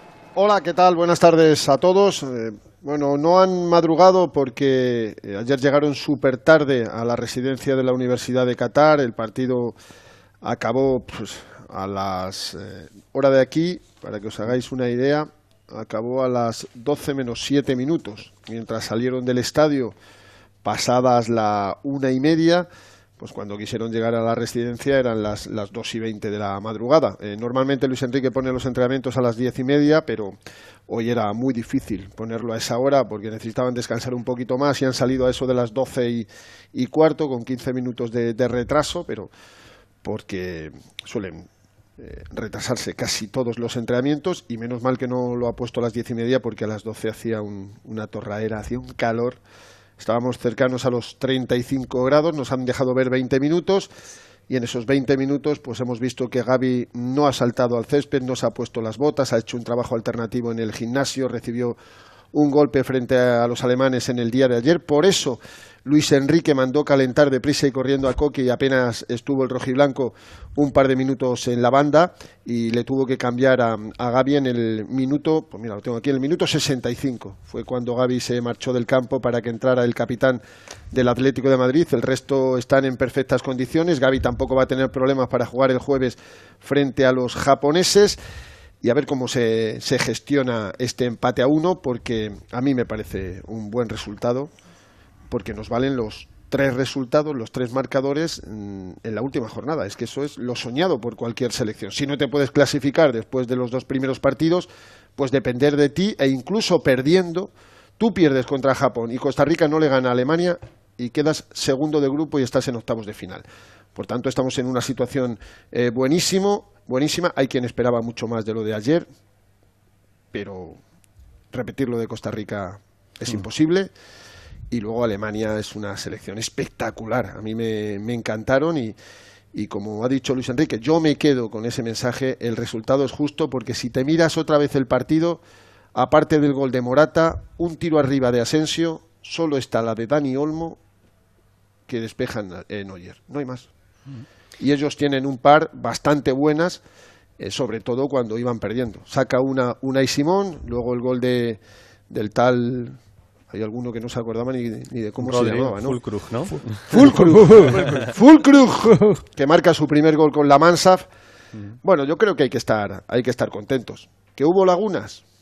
Claro que las hubo. Pues sobre eso te voy a preguntar, Fernando, porque eh, bueno, ya hemos repasado antes los titulares de los periódicos, en su mayoría pues hablan de, de un buen resultado, de ese puntito, de, de la eh, de lo bien que compitió España, de lo que decía Luis Enrique, sin rubor, sin ningún tipo de problema, vamos a por el partido, cuando el empate era, era bueno, pero de las de las lagunas, con si tienes que quedarte con algo de lo que no te gustó o te gustó menos de la selección ayer, ¿qué sería? Pues que no sabe jugar sin el balón. España sin balón en partidos muy abiertos, de ida y vuelta, en los últimos 15 minutos no llega. Y esta España cuando perdió el control y se volvió un poquito loco porque Alemania, tras marcar eh, eh, Álvaro Morata, que marcó en el minuto 61, eh, pues los alemanes estaban fuera, prácticamente fuera. Entonces se fueron hacia arriba, convirtieron el partido en una especie de correcalles, nos ganaron el medio campo y ahí España sufre muchísimo. Sin control, sin dominio y sin balón, a España, os lo digo en serio, la puede ganar cualquiera. Decirme un nombre, cualquiera la puede ganar. Ahora, cuando empiezan a tocar, cuando empiezan a combinar, cuando lo hacen bien, cuando se asocian, cuando llegan arriba, es una selección imparable como ocurrió frente a Costa Rica. Pero esa es la laguna de, de este equipo, que no sabe jugar sin balón. Y el balón nos lo van a quitar muchos equipos en el Mundial. No digo de principio que España en los primeros 20 minutos ayer estuvo muy bien. Digo cuando empiecen a pesar las piernas, cuando el cansancio haga mella, pues ahí España a lo mejor tiene, tiene más problemas. Eh, por eso yo, yo decía que a mí el empate me parece, os lo digo en serio, si no puedes ganar, es buenísimo, pero de verdad, lo creo, lo creo firmemente. Porque yo creía que Alemania que no jugó tan mal frente a Japón, no iba a perder frente a, la- a lo- a los japoneses y con ellos nos íbamos a jugar la primera plaza del grupo. Pues, pues ha cambiado la historia. Los alemanes también lo firmaban el empate, ¿eh? Mm. eso lo tengo clarísimo, aunque se fueron a buscar la victoria, pero también firmaban el empate. Y luego, si te fijas cómo acabó el partido en nuestra área, ¿eh? sacando córner los alemanes uno detrás de otro. Eh, nueve futbolistas todavía no han jugado. Eh, ¿Ese problema o, o bueno, es lo que hay? Es lo que hay. Robert Sánchez, David Raya, Eric García, Pau Torres, Hugo Guillamón 5, Marco Llorente 6, Pablo Sarabia 7, Jeremy Pino 8 y Ansu Fati 9. Con 17 jugadores, Félix, se puede ganar un mundial perfectamente. Con 17. Yo creo que Luis Enrique va a utilizar más. Y de cara al jueves va a refrescar el equipo. Teniendo en cuenta también otra cosa. Ayer Sergio Busquets vio una amarilla. Si ves dos en la fase de grupos, te pierdes el cruce de octavos. Yo creo que a le va a proteger. Fíjate lo que te digo.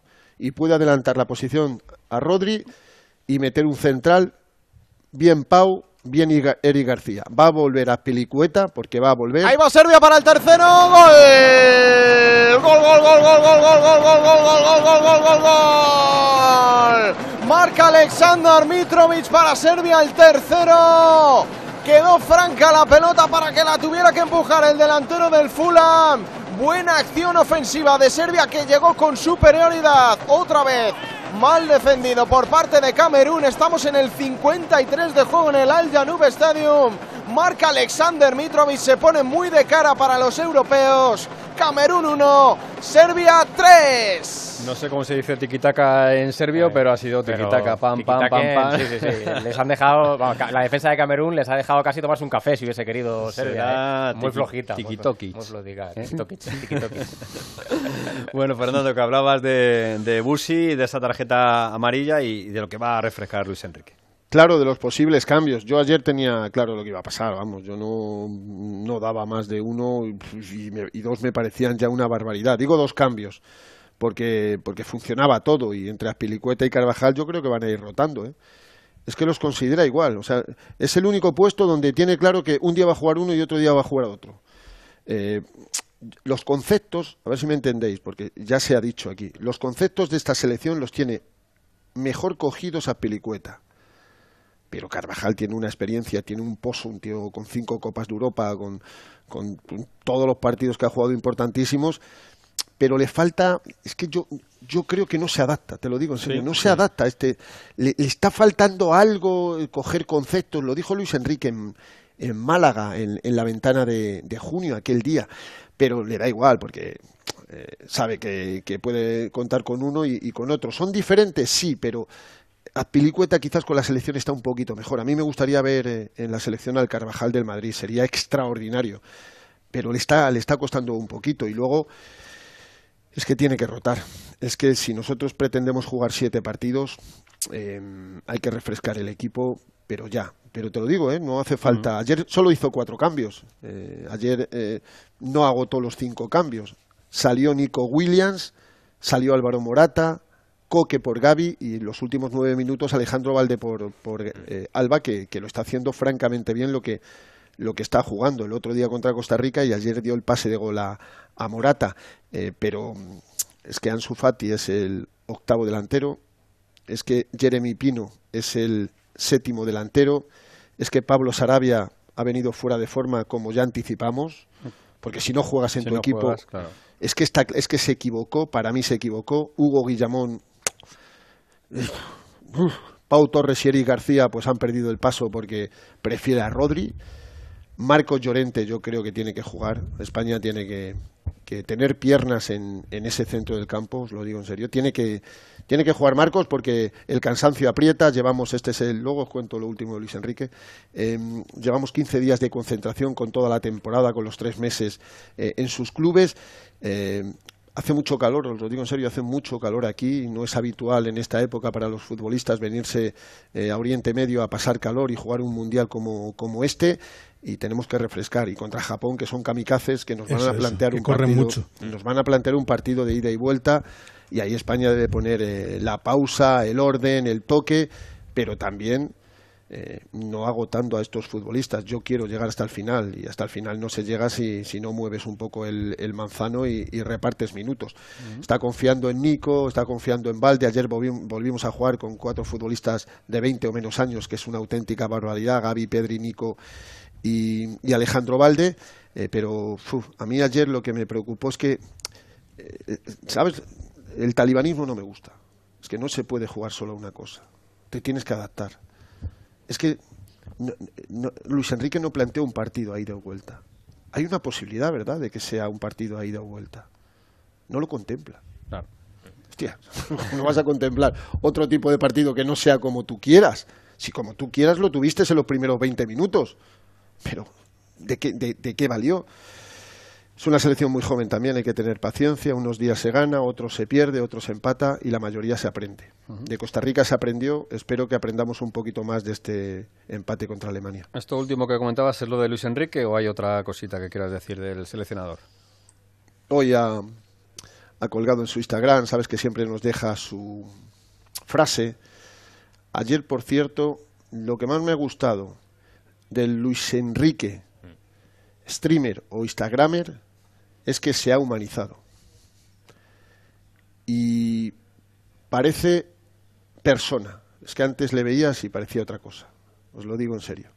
Ayer le dedicó el día a su hija fallecida, Sana, en un vídeo que colgó muy prontito cuando iba en bicicleta, porque sale todos los días en bicicleta con Lorenzín, que Lorenzín es Lorenzo del Pozo, uno de los recuperadores de la selección española. Ayer Sana hubiera cumplido, la hija fallecida Luis Enrique, 13 añitos. Eso le humaniza de verdad, porque da normalidad a una cosa que fue una desgracia terrible y, me gusta, me gusta que este Luis Enrique aparezca. El chistoso, el graciosillo de, de los streaming, a mí no. A mí me gusta el entrenador y el humano. Hoy ha dicho día 15, dar cera, pulir cera, como Karate. Gracias, Karate gracias por ayer. Seguimos. Bueno, pues el señor Miyagi estará contento y Daniel San ya ni te cuento. Pero sí, dar cera, pulir cera, hay que seguir porque el jueves tenemos un partido muy difícil, pero repito, nos vale, por supuesto, ganar, seríamos primeros de grupo. Nos vale empatar, por supuesto, se podía ser primeros de grupo perfectamente. Si se pierde, nos podemos clasificar, pero entonces sería como segundos de grupo. Y ahora pensar también en, el cruce. Yo, yo de verdad todavía no lo estoy pensando. No, sé si merece la pena porque es, está el grupo como para, Bélgica. es que no sé, me, me, da mucha pereza teniendo a los, a los japoneses ahí el, el próximo jueves y, que van a ir a, a ganar, porque es que a lo mejor perdiendo se quedan fuera habiendo ganado el primer partido. Alemania. Pues nada, Fernando, eh, no sé si te toca a ti también pulir cera, pero al menos... O, darla, yo, llevo, Yo, llevo, yo, llevo, puliendo cera mucho tiempo y más aquí. Aquí se pule cera, no te imaginas. ¿Cómo, cómo se pule cera Adiós, Fernando, gracias. Hasta luego. De nada, hasta luego, chicos. Todo eso de la selección. Bueno, es un mensaje, yo creo también eh, un poquito al, karate y a, una cultura japonesa. Claro, japonesa, claro, sí, sí, sí. Mm. Bueno, pues ahí está. Eh, ataca Camerún, Alberto, está intentando al menos recortar el marcador. Lo intenta, lo intenta con Abubakar, recién ingresado al terreno de juego, un poquito más activo, metiéndose entre líneas ahí para hacer daño, porque yo creo que le ha caído como una losa. ¿eh? Ese tercer gol, el gol de eh, Mitrovic, el tercero de Serbia, que por cierto ha hecho un cambio llamativo, se ha marchado Pavlovic, el central, el que ha anotado el empate, por lesión ha entrado Stefan Mitrovic, el central del Getafe. Ahora mismo hay dos futbolistas del Getafe en el 11 de Serbia, Nemanja Maximovic y Stefan Mitrovic. Hora de partido en el Al Janub, está ganando Serbia 1-3 a Camerún. Pues de momento Serbia quedaría un paso importante para luchar en la última jornada por meterse en los octavos de final. Bueno, vamos a hablar un poquito también de Marruecos. Eh, de Marruecos lo vamos a hacer con Mario Gago, con Rafa Fernández y sobre todo con lo primero que tenemos que hacer es escuchar una de las circunstancias pues eh, más curiosas de, de este mundial seguramente de la historia de los mundiales. Y es ver aparecer a un jugador cantando el himno hmm. y de repente que no aparezca en el once titular de su selección. Es el caso de Bono, el eh, futbolista del Sevilla, que, bueno, él mismo lo explicaba. ¿Por qué estuvo cantando himno con su selección y luego no apareció en el partido? Tenía una lesión, la, me lesioné el partido pasado y hoy, bueno, hicimos lo máximo para poder jugar. Y nada, entonces, antes de salirme, tuve que poner una inyección, pincharme para, jugar y me, me, me mareado. Me, dio, un efecto, bueno, después me sentía mal y entonces, bueno, antes de arrancar el partido, pues tenía la duda si, si arrancar o no por el tema de los cambios y todo. Entonces hablé con el árbitro, le dije que me sentía mareado y, y, que si cantamos el himno ya se podía hacer un cambio, ¿no? Me dijo, bueno, tranquilo, después del himno, antes de que arranque el inicio, eh, se puede. Así que bueno, decidimos eso y, y fue bien, porque los que entraron resolvieron el partido. Bueno, el que entró fue Munir. Eh, Munir es eh, nacido en Melilla. nacido en Melilla y fue futbolista, entre otros, del Málaga y del Numancia. Así que sí, sí. Estuvo Munir en la portería de, Marruecos, no confundir con el otro Munir, ¿eh? que, con el delantero, que, está en el, en el Getafe. Eh, bueno, Rafa, eh, Mario, Marruecos es verdad que es una selección que le cuesta, que le está costando ganar partidos en la Copa del Mundo tradicionalmente. La de ayer es la primera victoria después de, muchas ediciones, pero es verdad que es una selección que si mira jugador por jugador es una selección que tiene muy buenas cosas, ¿no? Yo he tenido la oportunidad de hablar con algún miembro del staff que tienen ahora mismo en Marruecos, que sabéis que ha cambiado. Eh, bueno, en el último mundial estaba el famoso Hervé Renard, eh, que está ahora mismo con Arabia Saudí. Eh, Ahora está un, jugador, exjugador de, del Racing de Santander, como es Walid, eh, que, bueno, ya pasó sus años a principios de este siglo en el Racing, unos añitos, y que está acompañado por otros miembros del staff que también son conocidos en España, eh, como el preparador físico que fuera del Celta, eh, Edu Domínguez, que ha pasado por muchos equipos, el último creo que era el Sporting.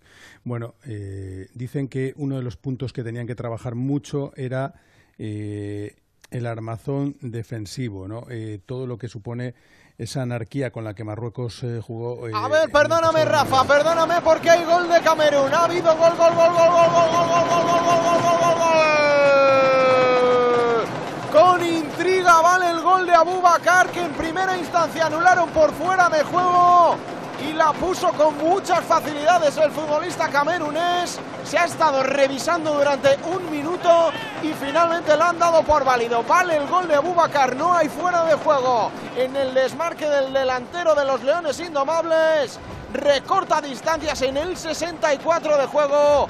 Vale la picadita de Abubakar Camerún 2, Serbia 3. Pues es una pena que hayan tardado tanto en revisar porque es un golazo. es un golazo, espectacular. Pero claro, nos hemos quedado todos sin decir nada porque estamos de hecho, viendo. A mí Félix me ha dado la impresión en directo que era fuera de juego. Sí, sí. A mí me sigue dando la impresión de que es fuera de juego, pero bueno. Si no es, es muy, muy, muy justito. ¿eh? Yo he pensado, digo, bueno, va a acabar la acción, pero lo va a anular. Quiero ver la, imagen esta que sacan luego con el, fuera de juego este semiautomático que sacan, ¿no? Con la línea y tal. Empiezan a recortar ahí al, al si no es fuera de juego es por, por milímetro, vamos. Bueno, pues hay emoción, 3-2, está ganando Serbia a Camerún y hay goles, ¿eh? que siempre lo agradecemos aquí en este especial que estamos haciendo en la página web de Onda Cero y en la aplicación de Onda Cero, este radio estadio del Mundial, especial Mundial. Rafa, eh, estabas hablando de, Marruecos, de todo lo que tiene. Sí, sí no, que, que al final es un equipo con muy buenos miembros, con jugadores con muy buena técnica, eh, tienen algunos que, bueno, arriba, eh, que ayer, por ejemplo, hizo algunas jugadas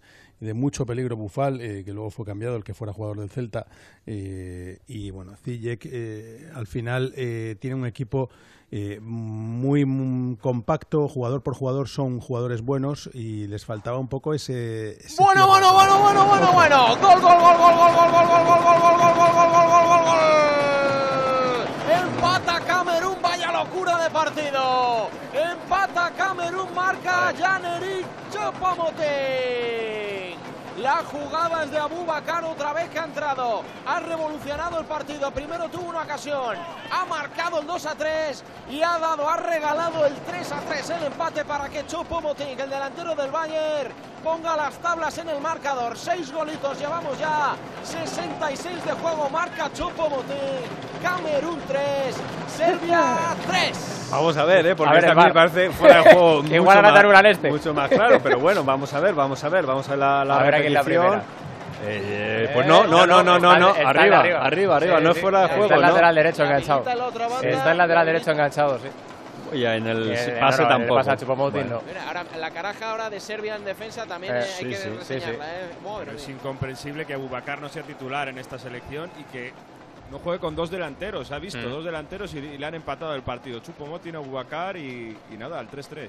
Bueno, pues buen partido, buen partido, al menos emocionante, al menos con muchas alternativas en el marcador. Este Camerún 3, Serbia 3. Recordemos que este partido es del grupo de Brasil y Suiza que se van a enfrentar a partir de las 5 de la tarde. Rafa, que, cierre, sí, con lo de Marruecos. Venga, pues ya está, no, que, da igual, que apuntalar la defensa era la clave. Eh, esa anarquía que a veces les hace ser. Eh, bueno, pues un equipo súper divertido y que, puede generar cosas, eh, también complementarla con que, que, se haga bloque cuando tienes que defender, ¿no? Y, lo, parece que yo creo que lo están consiguiendo. Eh, por lo menos es la sensación que me llevé de ese partido Bélgica. Bélgica-Marruecos. Vamos a ver el, último frente a Canadá. Lo tienen en la mano hacer historia y pasar a, a octavos eh, y bueno, eh, a ver eh, a partir de ahí si son capaces. ¿Tú cómo lo ves, Mario? ¿Ves a Marruecos una selección para crear problemas luego ya en los cruces? Porque entendemos que, que, se va a meter, ¿no? Que bueno, Canadá también. Yo la quiero, puede, eh, ser el rival quiero, de, puede ser el rival de España. Yo, yo Podría ser el rival de España, claro. Tú la quieres para España, ya, ya nos vimos en Rusia con ellos, ¿eh? Y uf, no sé. Bueno, sí, Mario. muy duro. Ahora pero... mismo, si, si, si va todo como debe ir lo normal, con un empate, por ejemplo, entre Croacia y Bélgica, y, y, y Marruecos hace lo suyo contra contra Canadá eh, se meterían como incluso se podrían meter hasta como primeros. Mm. Pero Primeros. es una selección que tiene un, muy, muy- unos extremos que, que pueden hacer mucho daño. Ziyech hizo un partidazo contra Bélgica ayer, también Bufal peligroso y luego los laterales que suben muchísimo como Hakimi Arraf y, y Masraoui, ¿no? Ahí en el centro me gusta Rabat, en la Fiorentina, es un jugador que, que tiene mucho peso y, y se vio en el centro del campo también secando a, a De Bruyne en, en el día de ayer. Bueno, tiene jugadores eh, y sobre todo mecanismos muy interesantes y velocidad con esos extremos que he dicho. Lo que decía Burgos Eh, antes, si España cosa juega solamente- tanto con el balón, eh, bueno, estos cuando te roban salen muy muy rápido, entonces eh, es peligroso por eso, porque eh, hace transiciones de verdad de mucha velocidad y, y- y como te pillen descolocado te pueden hacer un, un agujero. Una cosa muy breve. No, simplemente que Hakimi y Arraf, eh, o Raf Hakimi, eh, tiene problemas físicos que ayer no le permitieron estar al 100%, nos lo reconocía en la zona en la zona mixta luego, pero nos mandaba el mensaje de que él va a forzar y que si se rompe se rompió, pero que no está como para grandes florituras en estos momentos. ¿eh? Pues vamos a escuchar un poquito de Hakimi, de este lateral madrileño que juega en el PSG y que es internacional y uno de los jugadores importantes de la selección de Marruecos. Sí, la verdad que contentos, contentos como por la victoria, por el trabajo del equipo. eh, hemos hecho un gran trabajo, sabemos lo que teníamos que hacer contra un gran rival. Y ahora, bueno, a disfrutar de la victoria sin olvidarnos de, de que todavía no estamos clasificados No del sido- todo y, bueno, y ver eh, lo que pasa. No ha sido una sorpresa viendo el partido. Rafa ha jugado muy bien Marruecos.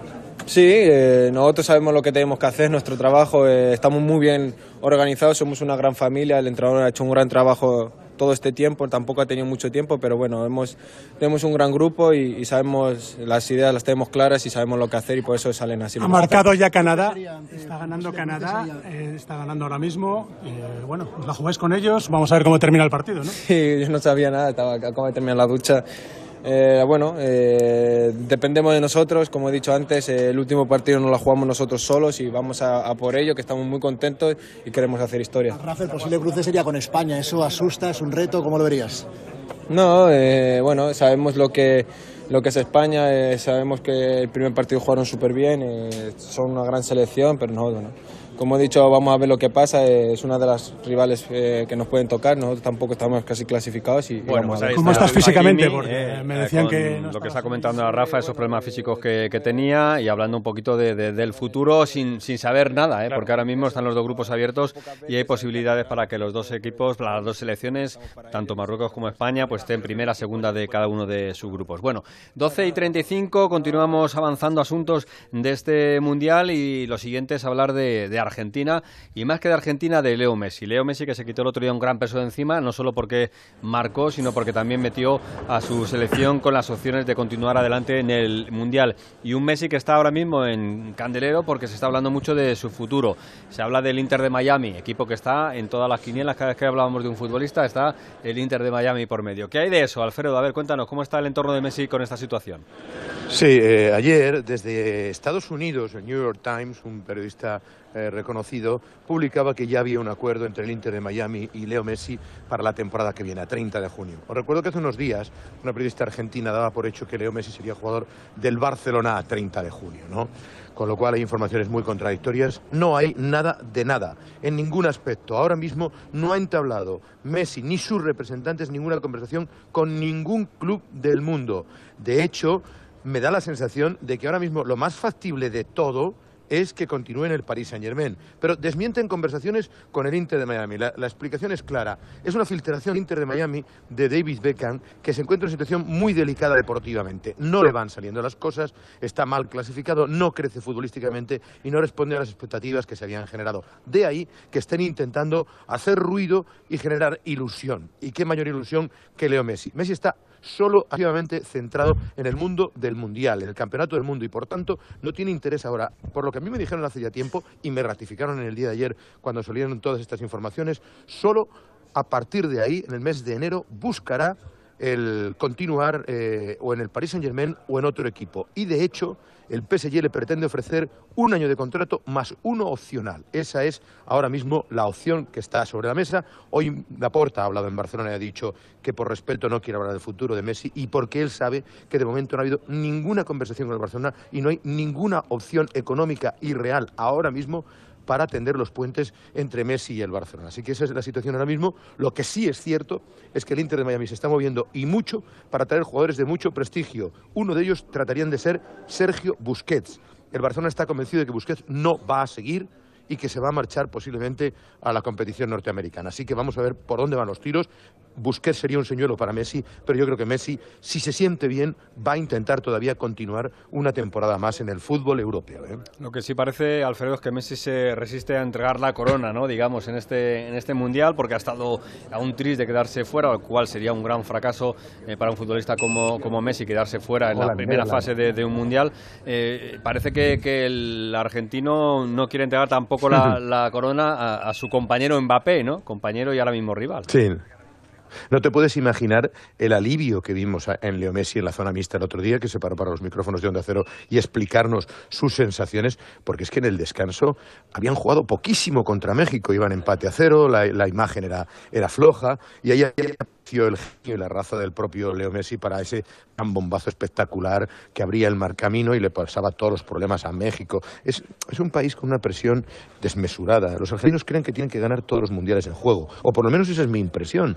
Tienen al mejor jugador del mundo, pero, o uno de los mejores jugadores del mundo en competencia, como tú decías, con Mbappé, con Neymar, Cristiano Ronaldo, pero es que no es fácil ganar un mundial. Eh, no, siempre gana Brasil, que tiene una, selección extraordinaria.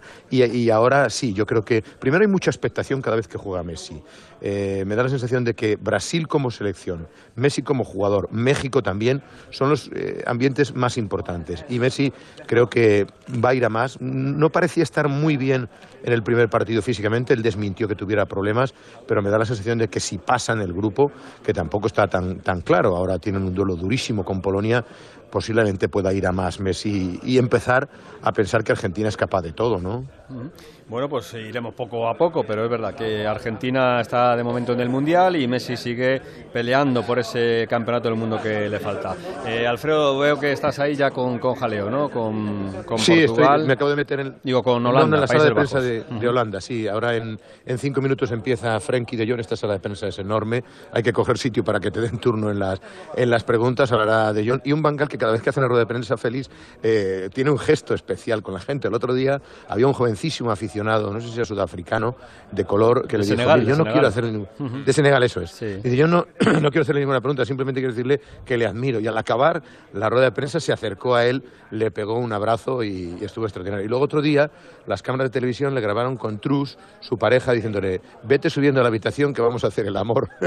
Bueno. le pillaron las cámaras, porque es que como graban todo y él es tan natural, fue Trus a verle al entrenamiento y se lo espetó delante de las cámaras de televisión que lo hicieron público unos minutos después. Así que está siendo uno de los personajes llamativos, Van Gaal, en este torneo en el que sabes que se despide futbolísticamente como entrenador. Eso es. Gracias, Alfredo. Hasta luego.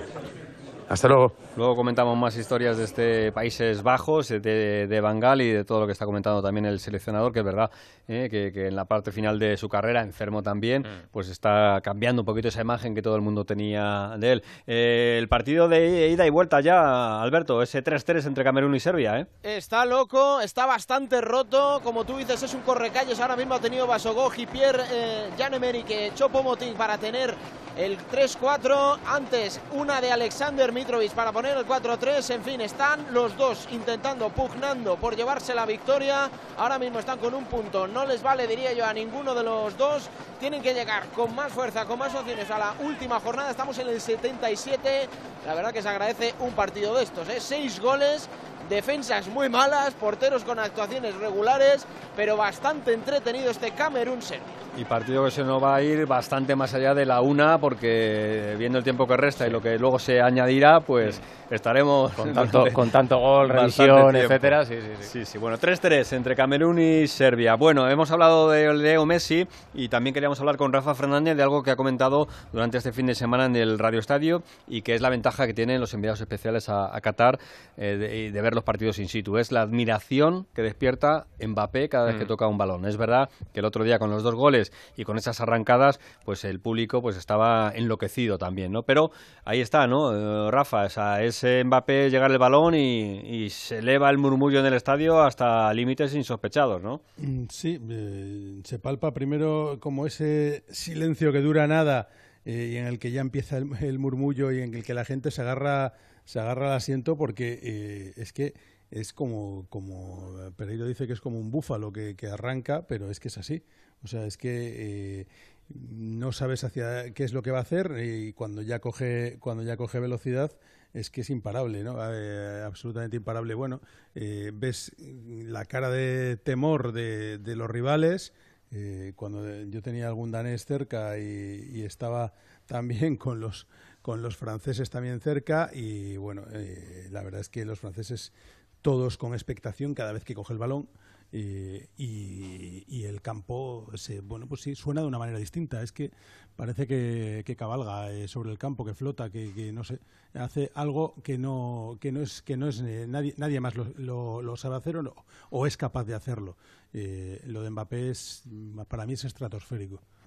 Bueno, pues Francia, que sigue adelante en este Mundial con esas dos victorias, eh, tuvo que luchar frente a Dinamarca, pero finalmente consiguió derrotar a los daneses. Y estamos pendientes también hoy del partido, yo creo que interesantísimo, a cara de perro entre Portugal y Uruguay.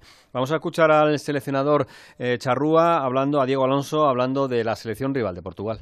Ellos tienen, lógicamente, un muy buen equipo, además de todas las individualidades que tienen, pero tienen además un muy buen equipo, con un entrenador contrastado que ha sabido ganar con ellos también, que hace muchísimo tiempo que están juntos, y eso los hace, lógicamente, muy peligrosos. Pero por otro lado, también nosotros tenemos nuestro, nuestro argumento, nuestras armas, nuestras virtudes como equipo que también nos hacen, también nos hacen peligrosos. Comentaba ayer Fernando Burgos en la retransmisión que la entrada de Carvajal por Azpilicueta eh, rebajaba un poquito más la edad media de la selección, una selección muy joven la española. Si vemos el partido de hoy, pues eh, Pepe y Cristiano en Portugal, Godín, Luis Suárez, Cavani, Muslera, bueno, todos jugadores Todos ya veteranos. muy veteranos en la selección de Uruguay. Pero Mario, es un partido que tiene, pues eh, yo creo que un cartel muy interesante entre dos selecciones, que es verdad que luego tienen a un Joao Félix o a un Valverde, que son jugadores llamados a estar, eh, siendo, ser protagonistas del mundo del fútbol en los próximos años, ¿no? Se esperaba más fútbol por parte de las dos de estas dos selecciones en la primera jornada, pero es verdad que Portugal al final ganó y además con gol de Cristiano Ronaldo para su récord. Pero Bruno Fernández ahí, que, sacó esas dos asistencias para que la segunda parte eh, pues, eh, Portugal se hiciese con el partido contra Ghana y, y- y Uruguay que empató y que dejó ver como arriba, que Uruguay siempre estábamos acostumbrados con Cavani y compañía que, lo hiciesen bien, que tienen ese potencial ofensivo, pues perdonaron contra Corea y, y está un poco entredicho si tiene que jugar Luis Suárez o no, porque viene eh, jugando en Uruguay, eh, físicamente parece que no está bien y sobre todo está lastrando a su compañero Darwin Núñez, ¿no? que en el Liverpool pues es la referencia y en esta selección tiene que dejar un poco a, al veterano Darwin Núñez, ¿no? Y, y luego la posición de Valverde, que no ha acabado siendo tan determinante como ha sido en esta primera parte con el Real Madrid. Se espera algo más de Uruguay, que sea bastante más ofensiva, y luego el tema de Ronald Araujo, que por ahora no va a jugar, pero en Uruguay aseguran que para el tercer partido contra Ghana ya estaría recuperado, que eso en Barcelona, pf, ninguna gracia. Y a ver cómo se toma Rafa Joao Félix lo del torneo cortito de Simeone, si le sirve, si le sirve como acicate o realmente tiene razón el, el técnico argentino del Atlético de Madrid, ¿no? Hombre, sí, sí es verdad que no tengo ninguna duda de que lo- seguro que lo es. La noticia del diario Marca de que le ha dado la orden a su representante, a Jorge Méndez, de que busque equipo, eh, pues eh, yo creo que se lo va a tomar al pie de la letra, ¿no? Eh, quiero este mundial para enamorar y, y es verdad que ha habido muchos jugadores eh, a lo largo de la historia que han sido jugadores de mundiales, ¿no? Eh, bueno, eh, Paolo Rossi, por ejemplo, ¿no? Eh, cuando cuando llegó en su momento, y eh, te acordarás bien tú, Félix, que tienes mucha En más el año memoria que yo. 82, eso Eh, es. sí, y que, que llegó, empezó a marcar goles. Sí, y, sí, bueno, era un pues, jugador que, que, que no querían Sí, en la convocatoria, que no era querido además en Italia. era- No, no, no lo querían, eh, se había muchísimas dudas sobre él y se convirtió en absoluto ídolo eh, con, aquella selección achurra. Eh, bueno, eh, ha habido muchos eh, y Joao Félix, desde luego, eh, es verdad que la regularidad de una temporada no se la hemos visto. Eso es una realidad. O sea, eso no es un hecho que, se, pueda, que se pueda debatir. ¿no? Eh, un año entero con un nivel fuerte no lo ha hecho. No, no sé si es porque no ha tenido ese momento, esa oportunidad, porque si no, se- no le han dado la confianza suficiente, pero desde luego cuando juega varios partidos seguidos tiene partidos muy buenos y luego mm, se apaga, se apaga. Entonces, bueno, eh, yo creo que, que va a ser un mundial muy bueno para Joao Félix. Le veo muy enchufado. El otro ya se le veía muy enchufado. En la primera parte estuvo un poco más eh, fallón, pero luego cogió un poquito la, ya la senda y me parece que puede tener un mundial que, que puede ser un gran escaparate para él y a lo mejor es eh, una buena opción de salida en estos momentos. Bueno, pues a las 8 de la tarde en todas las emisoras de Onda Cero, este partidazo entre Portugal y Uruguay. Eh, partido muy interesante entre dos selecciones que se conocen bien y que además tienen cuentas pendientes del pasado Mundial de Rusia. Bueno, vamos avanzando. Hablaba Rafa de, de Italia y en Italia pues están viendo el Mundial por la tele, ¿eh? porque Italia ¿Con no está... juegan ahora el próximo? eh, No, no está en el, en el Mundial y nos... eh, bueno, estamos viendo bastantes informaciones. Yo creo que era el propio Mario Gago el que nos comentaba el otro día la opción de tener, eh, bueno, pues muchos enviados especiales de la Gacheta con especial eh, información del Mundial, pero claro, sobre otras selecciones. Mario, en Italia, ¿con quién van en este Mundial? ¿Tenemos alguien que sea favorita para los italianos?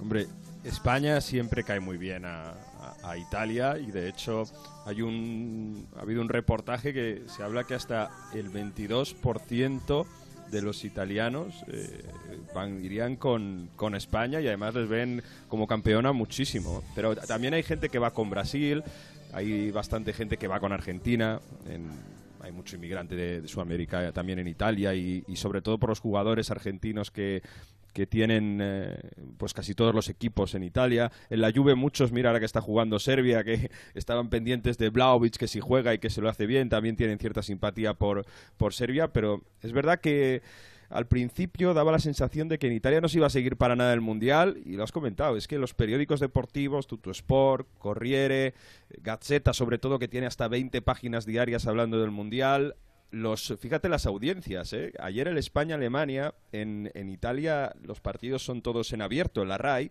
pero tuvo eh, casi 8 millones de, espectadores y más de un 35% de cuota de pantalla. Quiero decir, es un pueblo muy futbolero y aunque no está Italia, eh, al final hay muchos jugadores en la Serie A que están participando y, y, bueno, también esa simpatía por España que decíamos y se está siguiendo el Mundial a pesar de todo. Por eso Italia tiene que estar en los Mundiales, porque es que arrastra mucha gente. O sea, más allá de que os caiga bien o mal, pero es uno de los países más futboleros de- del continente, vaya. Desde luego, bueno, pues hablando de Italia y de Italia 90, tenemos a Oscar Conde, lo estamos haciendo todos los días, eh, hablando de ese partido que te marcó, de ese partido que recuerdas con especial cariño, porque estabas haciendo algo en especial y sobre todo porque, bueno, pues eh, te apetece hablar de él, Oscar. Claro, yo creo que, mira, todos los recuerdos eh, que tenemos así bonitos suelen ser de cuando somos niños, ¿no? Son los más fáciles, es fácil ilusionarse. Pues ahí yo en Italia 90 estaba a de cumplir 10 años, era un chaval, era muy pequeño, así que me ilusioné rápidamente con esa España de la quinta del buitre.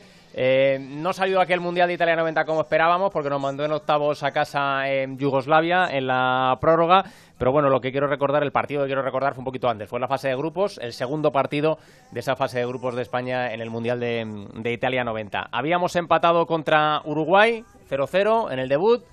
Eh, lo habitual, palos a la selección por todos los lados, muchas críticas a la selección que entrenaba entonces Luis Suárez y hubo muchas, muchas críticas a la selección española después de ese empate ante Uruguay. Segundo partido ante Corea del Sur, 17 de junio, en Udine, en el estadio Friuli, y ahí no podíamos fallar. Le habían caído muchas críticas a uno que estaba acostumbrado a ello, que era a Mitchell. ¿no? Era un jugador que recibía muchos halagos y recibía también eh, muchas críticas. Y ese partido fue el partido de Mitchell, una de las actuaciones individuales más brillantes de un jugador con la selección española. 21 a la espalda, la equipación clásica de la selección española, la camiseta roja, el pantalón azulón, las medias negras y el madridista pues hizo un reivindicativo hat-trick ante los coreanos. El primer gol, un derechazo de volea eh, pegado al poste, que celebró con mucha rabia, se tiró al suelo, ya anticipando un poquito lo que iba a venir después. El segundo, que fue de falta directa, un golazo por toda la escuadra para ponernos en ventaja, porque nos había empatado, empatado Corea, pegó un buen bote yo con aquel, con aquel golazo, me acuerdo perfectamente. Y el tercero con la zurda, doble recorte dentro del área, ponía el 3-1 definitivo. Y ahí esa celebración es lo icónico de aquel partido, la celebración de Mitchell, se sacó toda la presión, todas las críticas que había recibido, lo sacó de dentro, esa rabia que llevaba, con el dedo índice señalando primero a su pecho, después señalando a la grada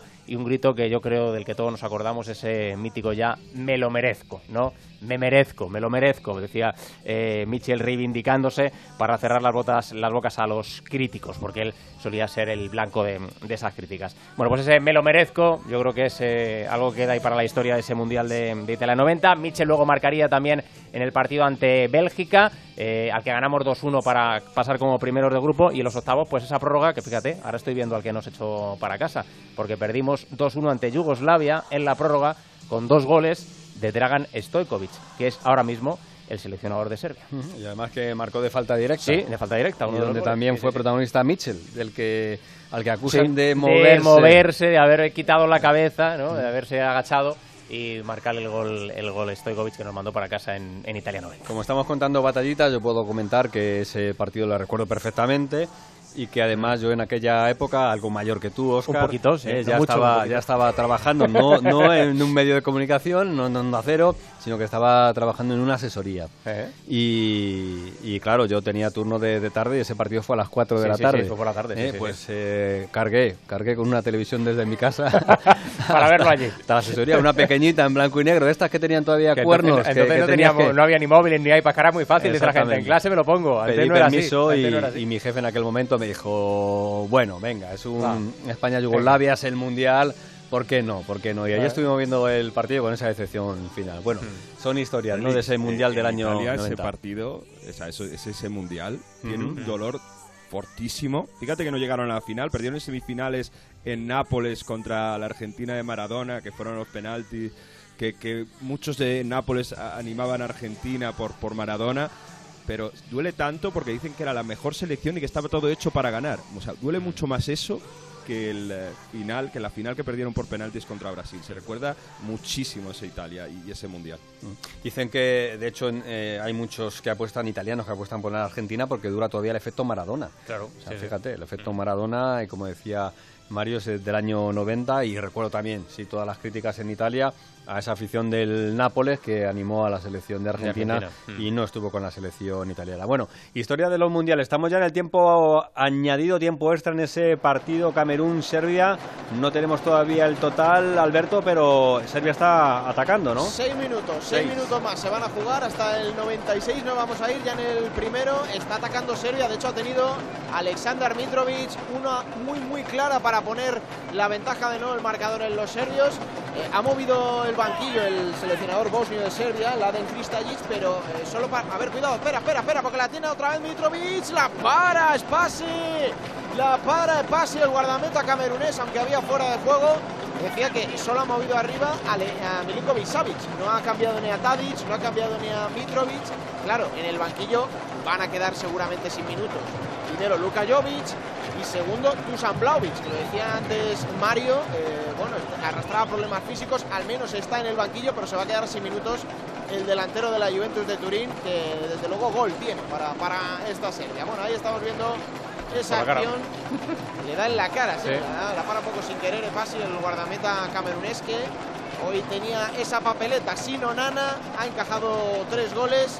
Tres también ha encajado el guardameta serbio, así que en el minuto 2 de los 6 de añadido Félix eh, estamos con este Camerún 3 Serbia 3. Bueno, si no me falla la memoria, Serbia perdió con Brasil, Camerún perdió con Suiza, este Mm. empate a uno, pues lo mismo el partido entre Brasil y Suiza Sí, y- eh, pasa, pasa a otro nivel. A, ¿eh? Cam- a Camerún se le pone mala cara Se porque le queda jugar con Brasil. Exactamente. O sea que Sí, sí, lo de lo los mejor. cameruneses es complicado. Reparto de puntos, los dos con cuatro, y en la última jornada, pues ya veremos Sí. a ver qué pasa. Bueno, bueno, esto es hablar por hablar. Bueno, eh, la brújula. Que ponemos cada día al cierre de este espacio que estamos haciendo en Onda Cero.es, la brújula que nos la pone Edu Pidal. ¿Qué tal, Edu? Buenas tardes.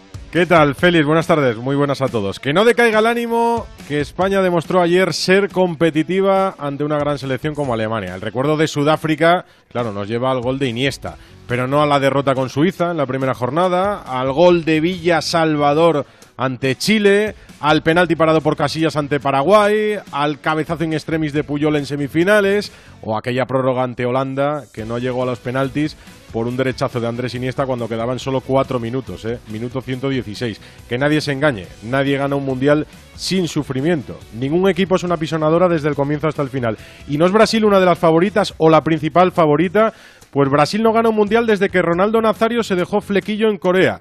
Y la última Copa América la perdió en casa ante Argentina, la de Messi, la que ahora parece estar por detrás en esos favoritismos, incluso de Francia. Aunque pensaba yo que de eso hora hemos todos conscientes y que nadie iba a imaginar repetir la goleada de Costa Rica ante los alemanes. Fue una gran fiesta, un gran estreno, fue un subidón de moral, pero lo importante llega ahora. Ahora es cuando tiene que haber temple y sangre fría, estar en ese punto exacto para que el equipo sea pues competitivo. Pero me hace ser optimista contar con un técnico que realmente es capaz de cambiar un partido con los cambios o que es capaz de adaptarse al rival que tiene enfrente. Naturalmente tenemos que hacernos preguntas. ¿Está Dani Carvajal lejos de su mejor estado de forma o lo de ayer fue puntual? ¿Vamos a sufrir tanto cuando intentemos sacar el balón desde atrás con Unai Simón o con los centrales? ¿Y qué pasa con Ansu Fati? Las dudas del seleccionador hasta el final para incluirlo en esa lista de 26 tenían una razón. ¿Qué no vemos de Ansu Fati en los entrenamientos? ¿Es una cuestión de confianza o de estado de forma? Ante Japón volveremos a ver cambios partido a partido, veremos si es un partido para Ansu, primero a clasificarnos y luego a sufrir en cada eliminatoria. Y que Unai nos pare un penalti en cuartos, que Busquets marque de cabeza en semis, que Pedri nos haga campeones en el 116 en la final y con ese guion o con otro soñemos, que argumentos para hacerlo tenemos de sobra. Desde luego, eh, ha sido muy generoso con lo del flequillo de Ronaldo en el Mundial de Corea. Gracias, Edu. Hasta luego. Hasta luego. Pues sí, nos hacemos preguntas, nos hacemos preguntas y se las hacemos a Alberto Peleiro, a Alberto Fernández, en ese 3-3 entre Camerún y Serbia. A ver, que tiene falta Camerún, la atrapa Milinkovic va a montar el contragolpe Serbia. Esto está 3 a 3 a falta de un minuto y medio, un poco más para llegar al final. Recordemos, empezó marcando Casteleto para Camerún ese 1-0. Tres goles hizo, Serbia después con Pavlovic, Milinkovic Savic y Alexander Mitrovic. Y después en un minuto loco, eh, Abu Bakar, que entró al campo, dio una asistencia y marcó otro para el 3 a 3. Vamos a ver qué pasa en ese partido de Brasil y Suiza, pero a mí se me antoja Félix. Muy importante para dirimir la clasificación ese Serbia-Suiza de la última jornada. Bueno, pues sigue clasificado si gana Brasil ya clasificado. Sí, sí, claro. Eso es, en el partido de esta tarde, exactamente. si gana Suiza. Sí, sí, claro. No, no, pues se decía que anteriormente... era de los dos que gane clasificado. El partido pasa a otra dimensión, primero porque tienes que buscar la victoria y ya te clasifica, pero pero eh, a lo mejor un empatito, si las cosas se ponen como ayer complicadas, puede valer a los dos. Pues nada, en principio último minuto del partido, Alberto. Último minuto, Iván Emania Maximovic con la pelota, hay falta, no, no pita nada el colegiado saudí porque caía Dusan Tavic al terreno de juego ahora sí que la pita. Falta a favor de Camerún. Yo creo que están conformándose un poco más los cameruneses que, los serbios. ¿eh? Los serbios parece que tienen más ansiedad por ir a la portería rival. Va a haber falta para Camerún. Estamos en el 5 y medio de los 6 de añadido. Muchos planos de los entrenadores, tanto de Rigobertson como de Laden Kristajic. La gente en las gradas, los cameruneses rezando, ¿eh? porque Saben que esto es una cita importante. Pone ya la pelota en juego. La selección de los Leones Indomables buscando la cabeza de Chopo Motín. El balón que va al suelo. despeja Mitrovic para Serbia. Le vuelve a caer a Camerún. Ahí está Malón con la pelota. Pegadito a la cala izquierda. Pone el centro. Es fallido. Le va a tener una segunda oportunidad al futbolista camerunés. Muy cerquita ya del 6, casi el tiempo cumplido. Parece que va a ser la última. Balón a la olla de Camerún buscando la cabeza de Cambi. Pasa de largo la pelota que llega a los dominios de Milinkovic Savic. Y vamos a ver porque puede estar aquí el final. Patapum para arriba, buscando a los delanteros. Y ahora sí, final del partido. Se acabó el choque en el Al Janub. Muy buen partido con seis goles. Yo creo que ninguno queda contento en este Camerún 3, Serbia 3.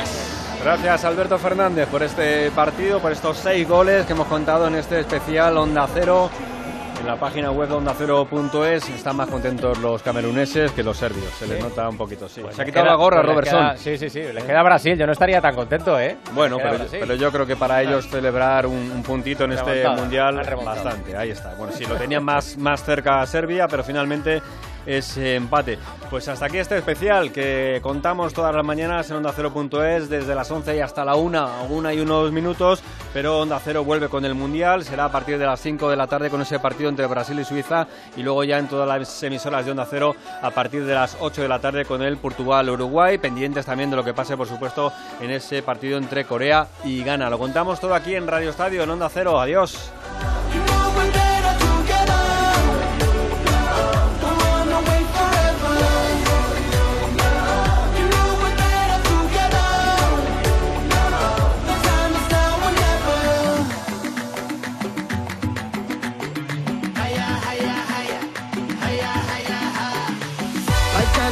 Up and down, but what can you do?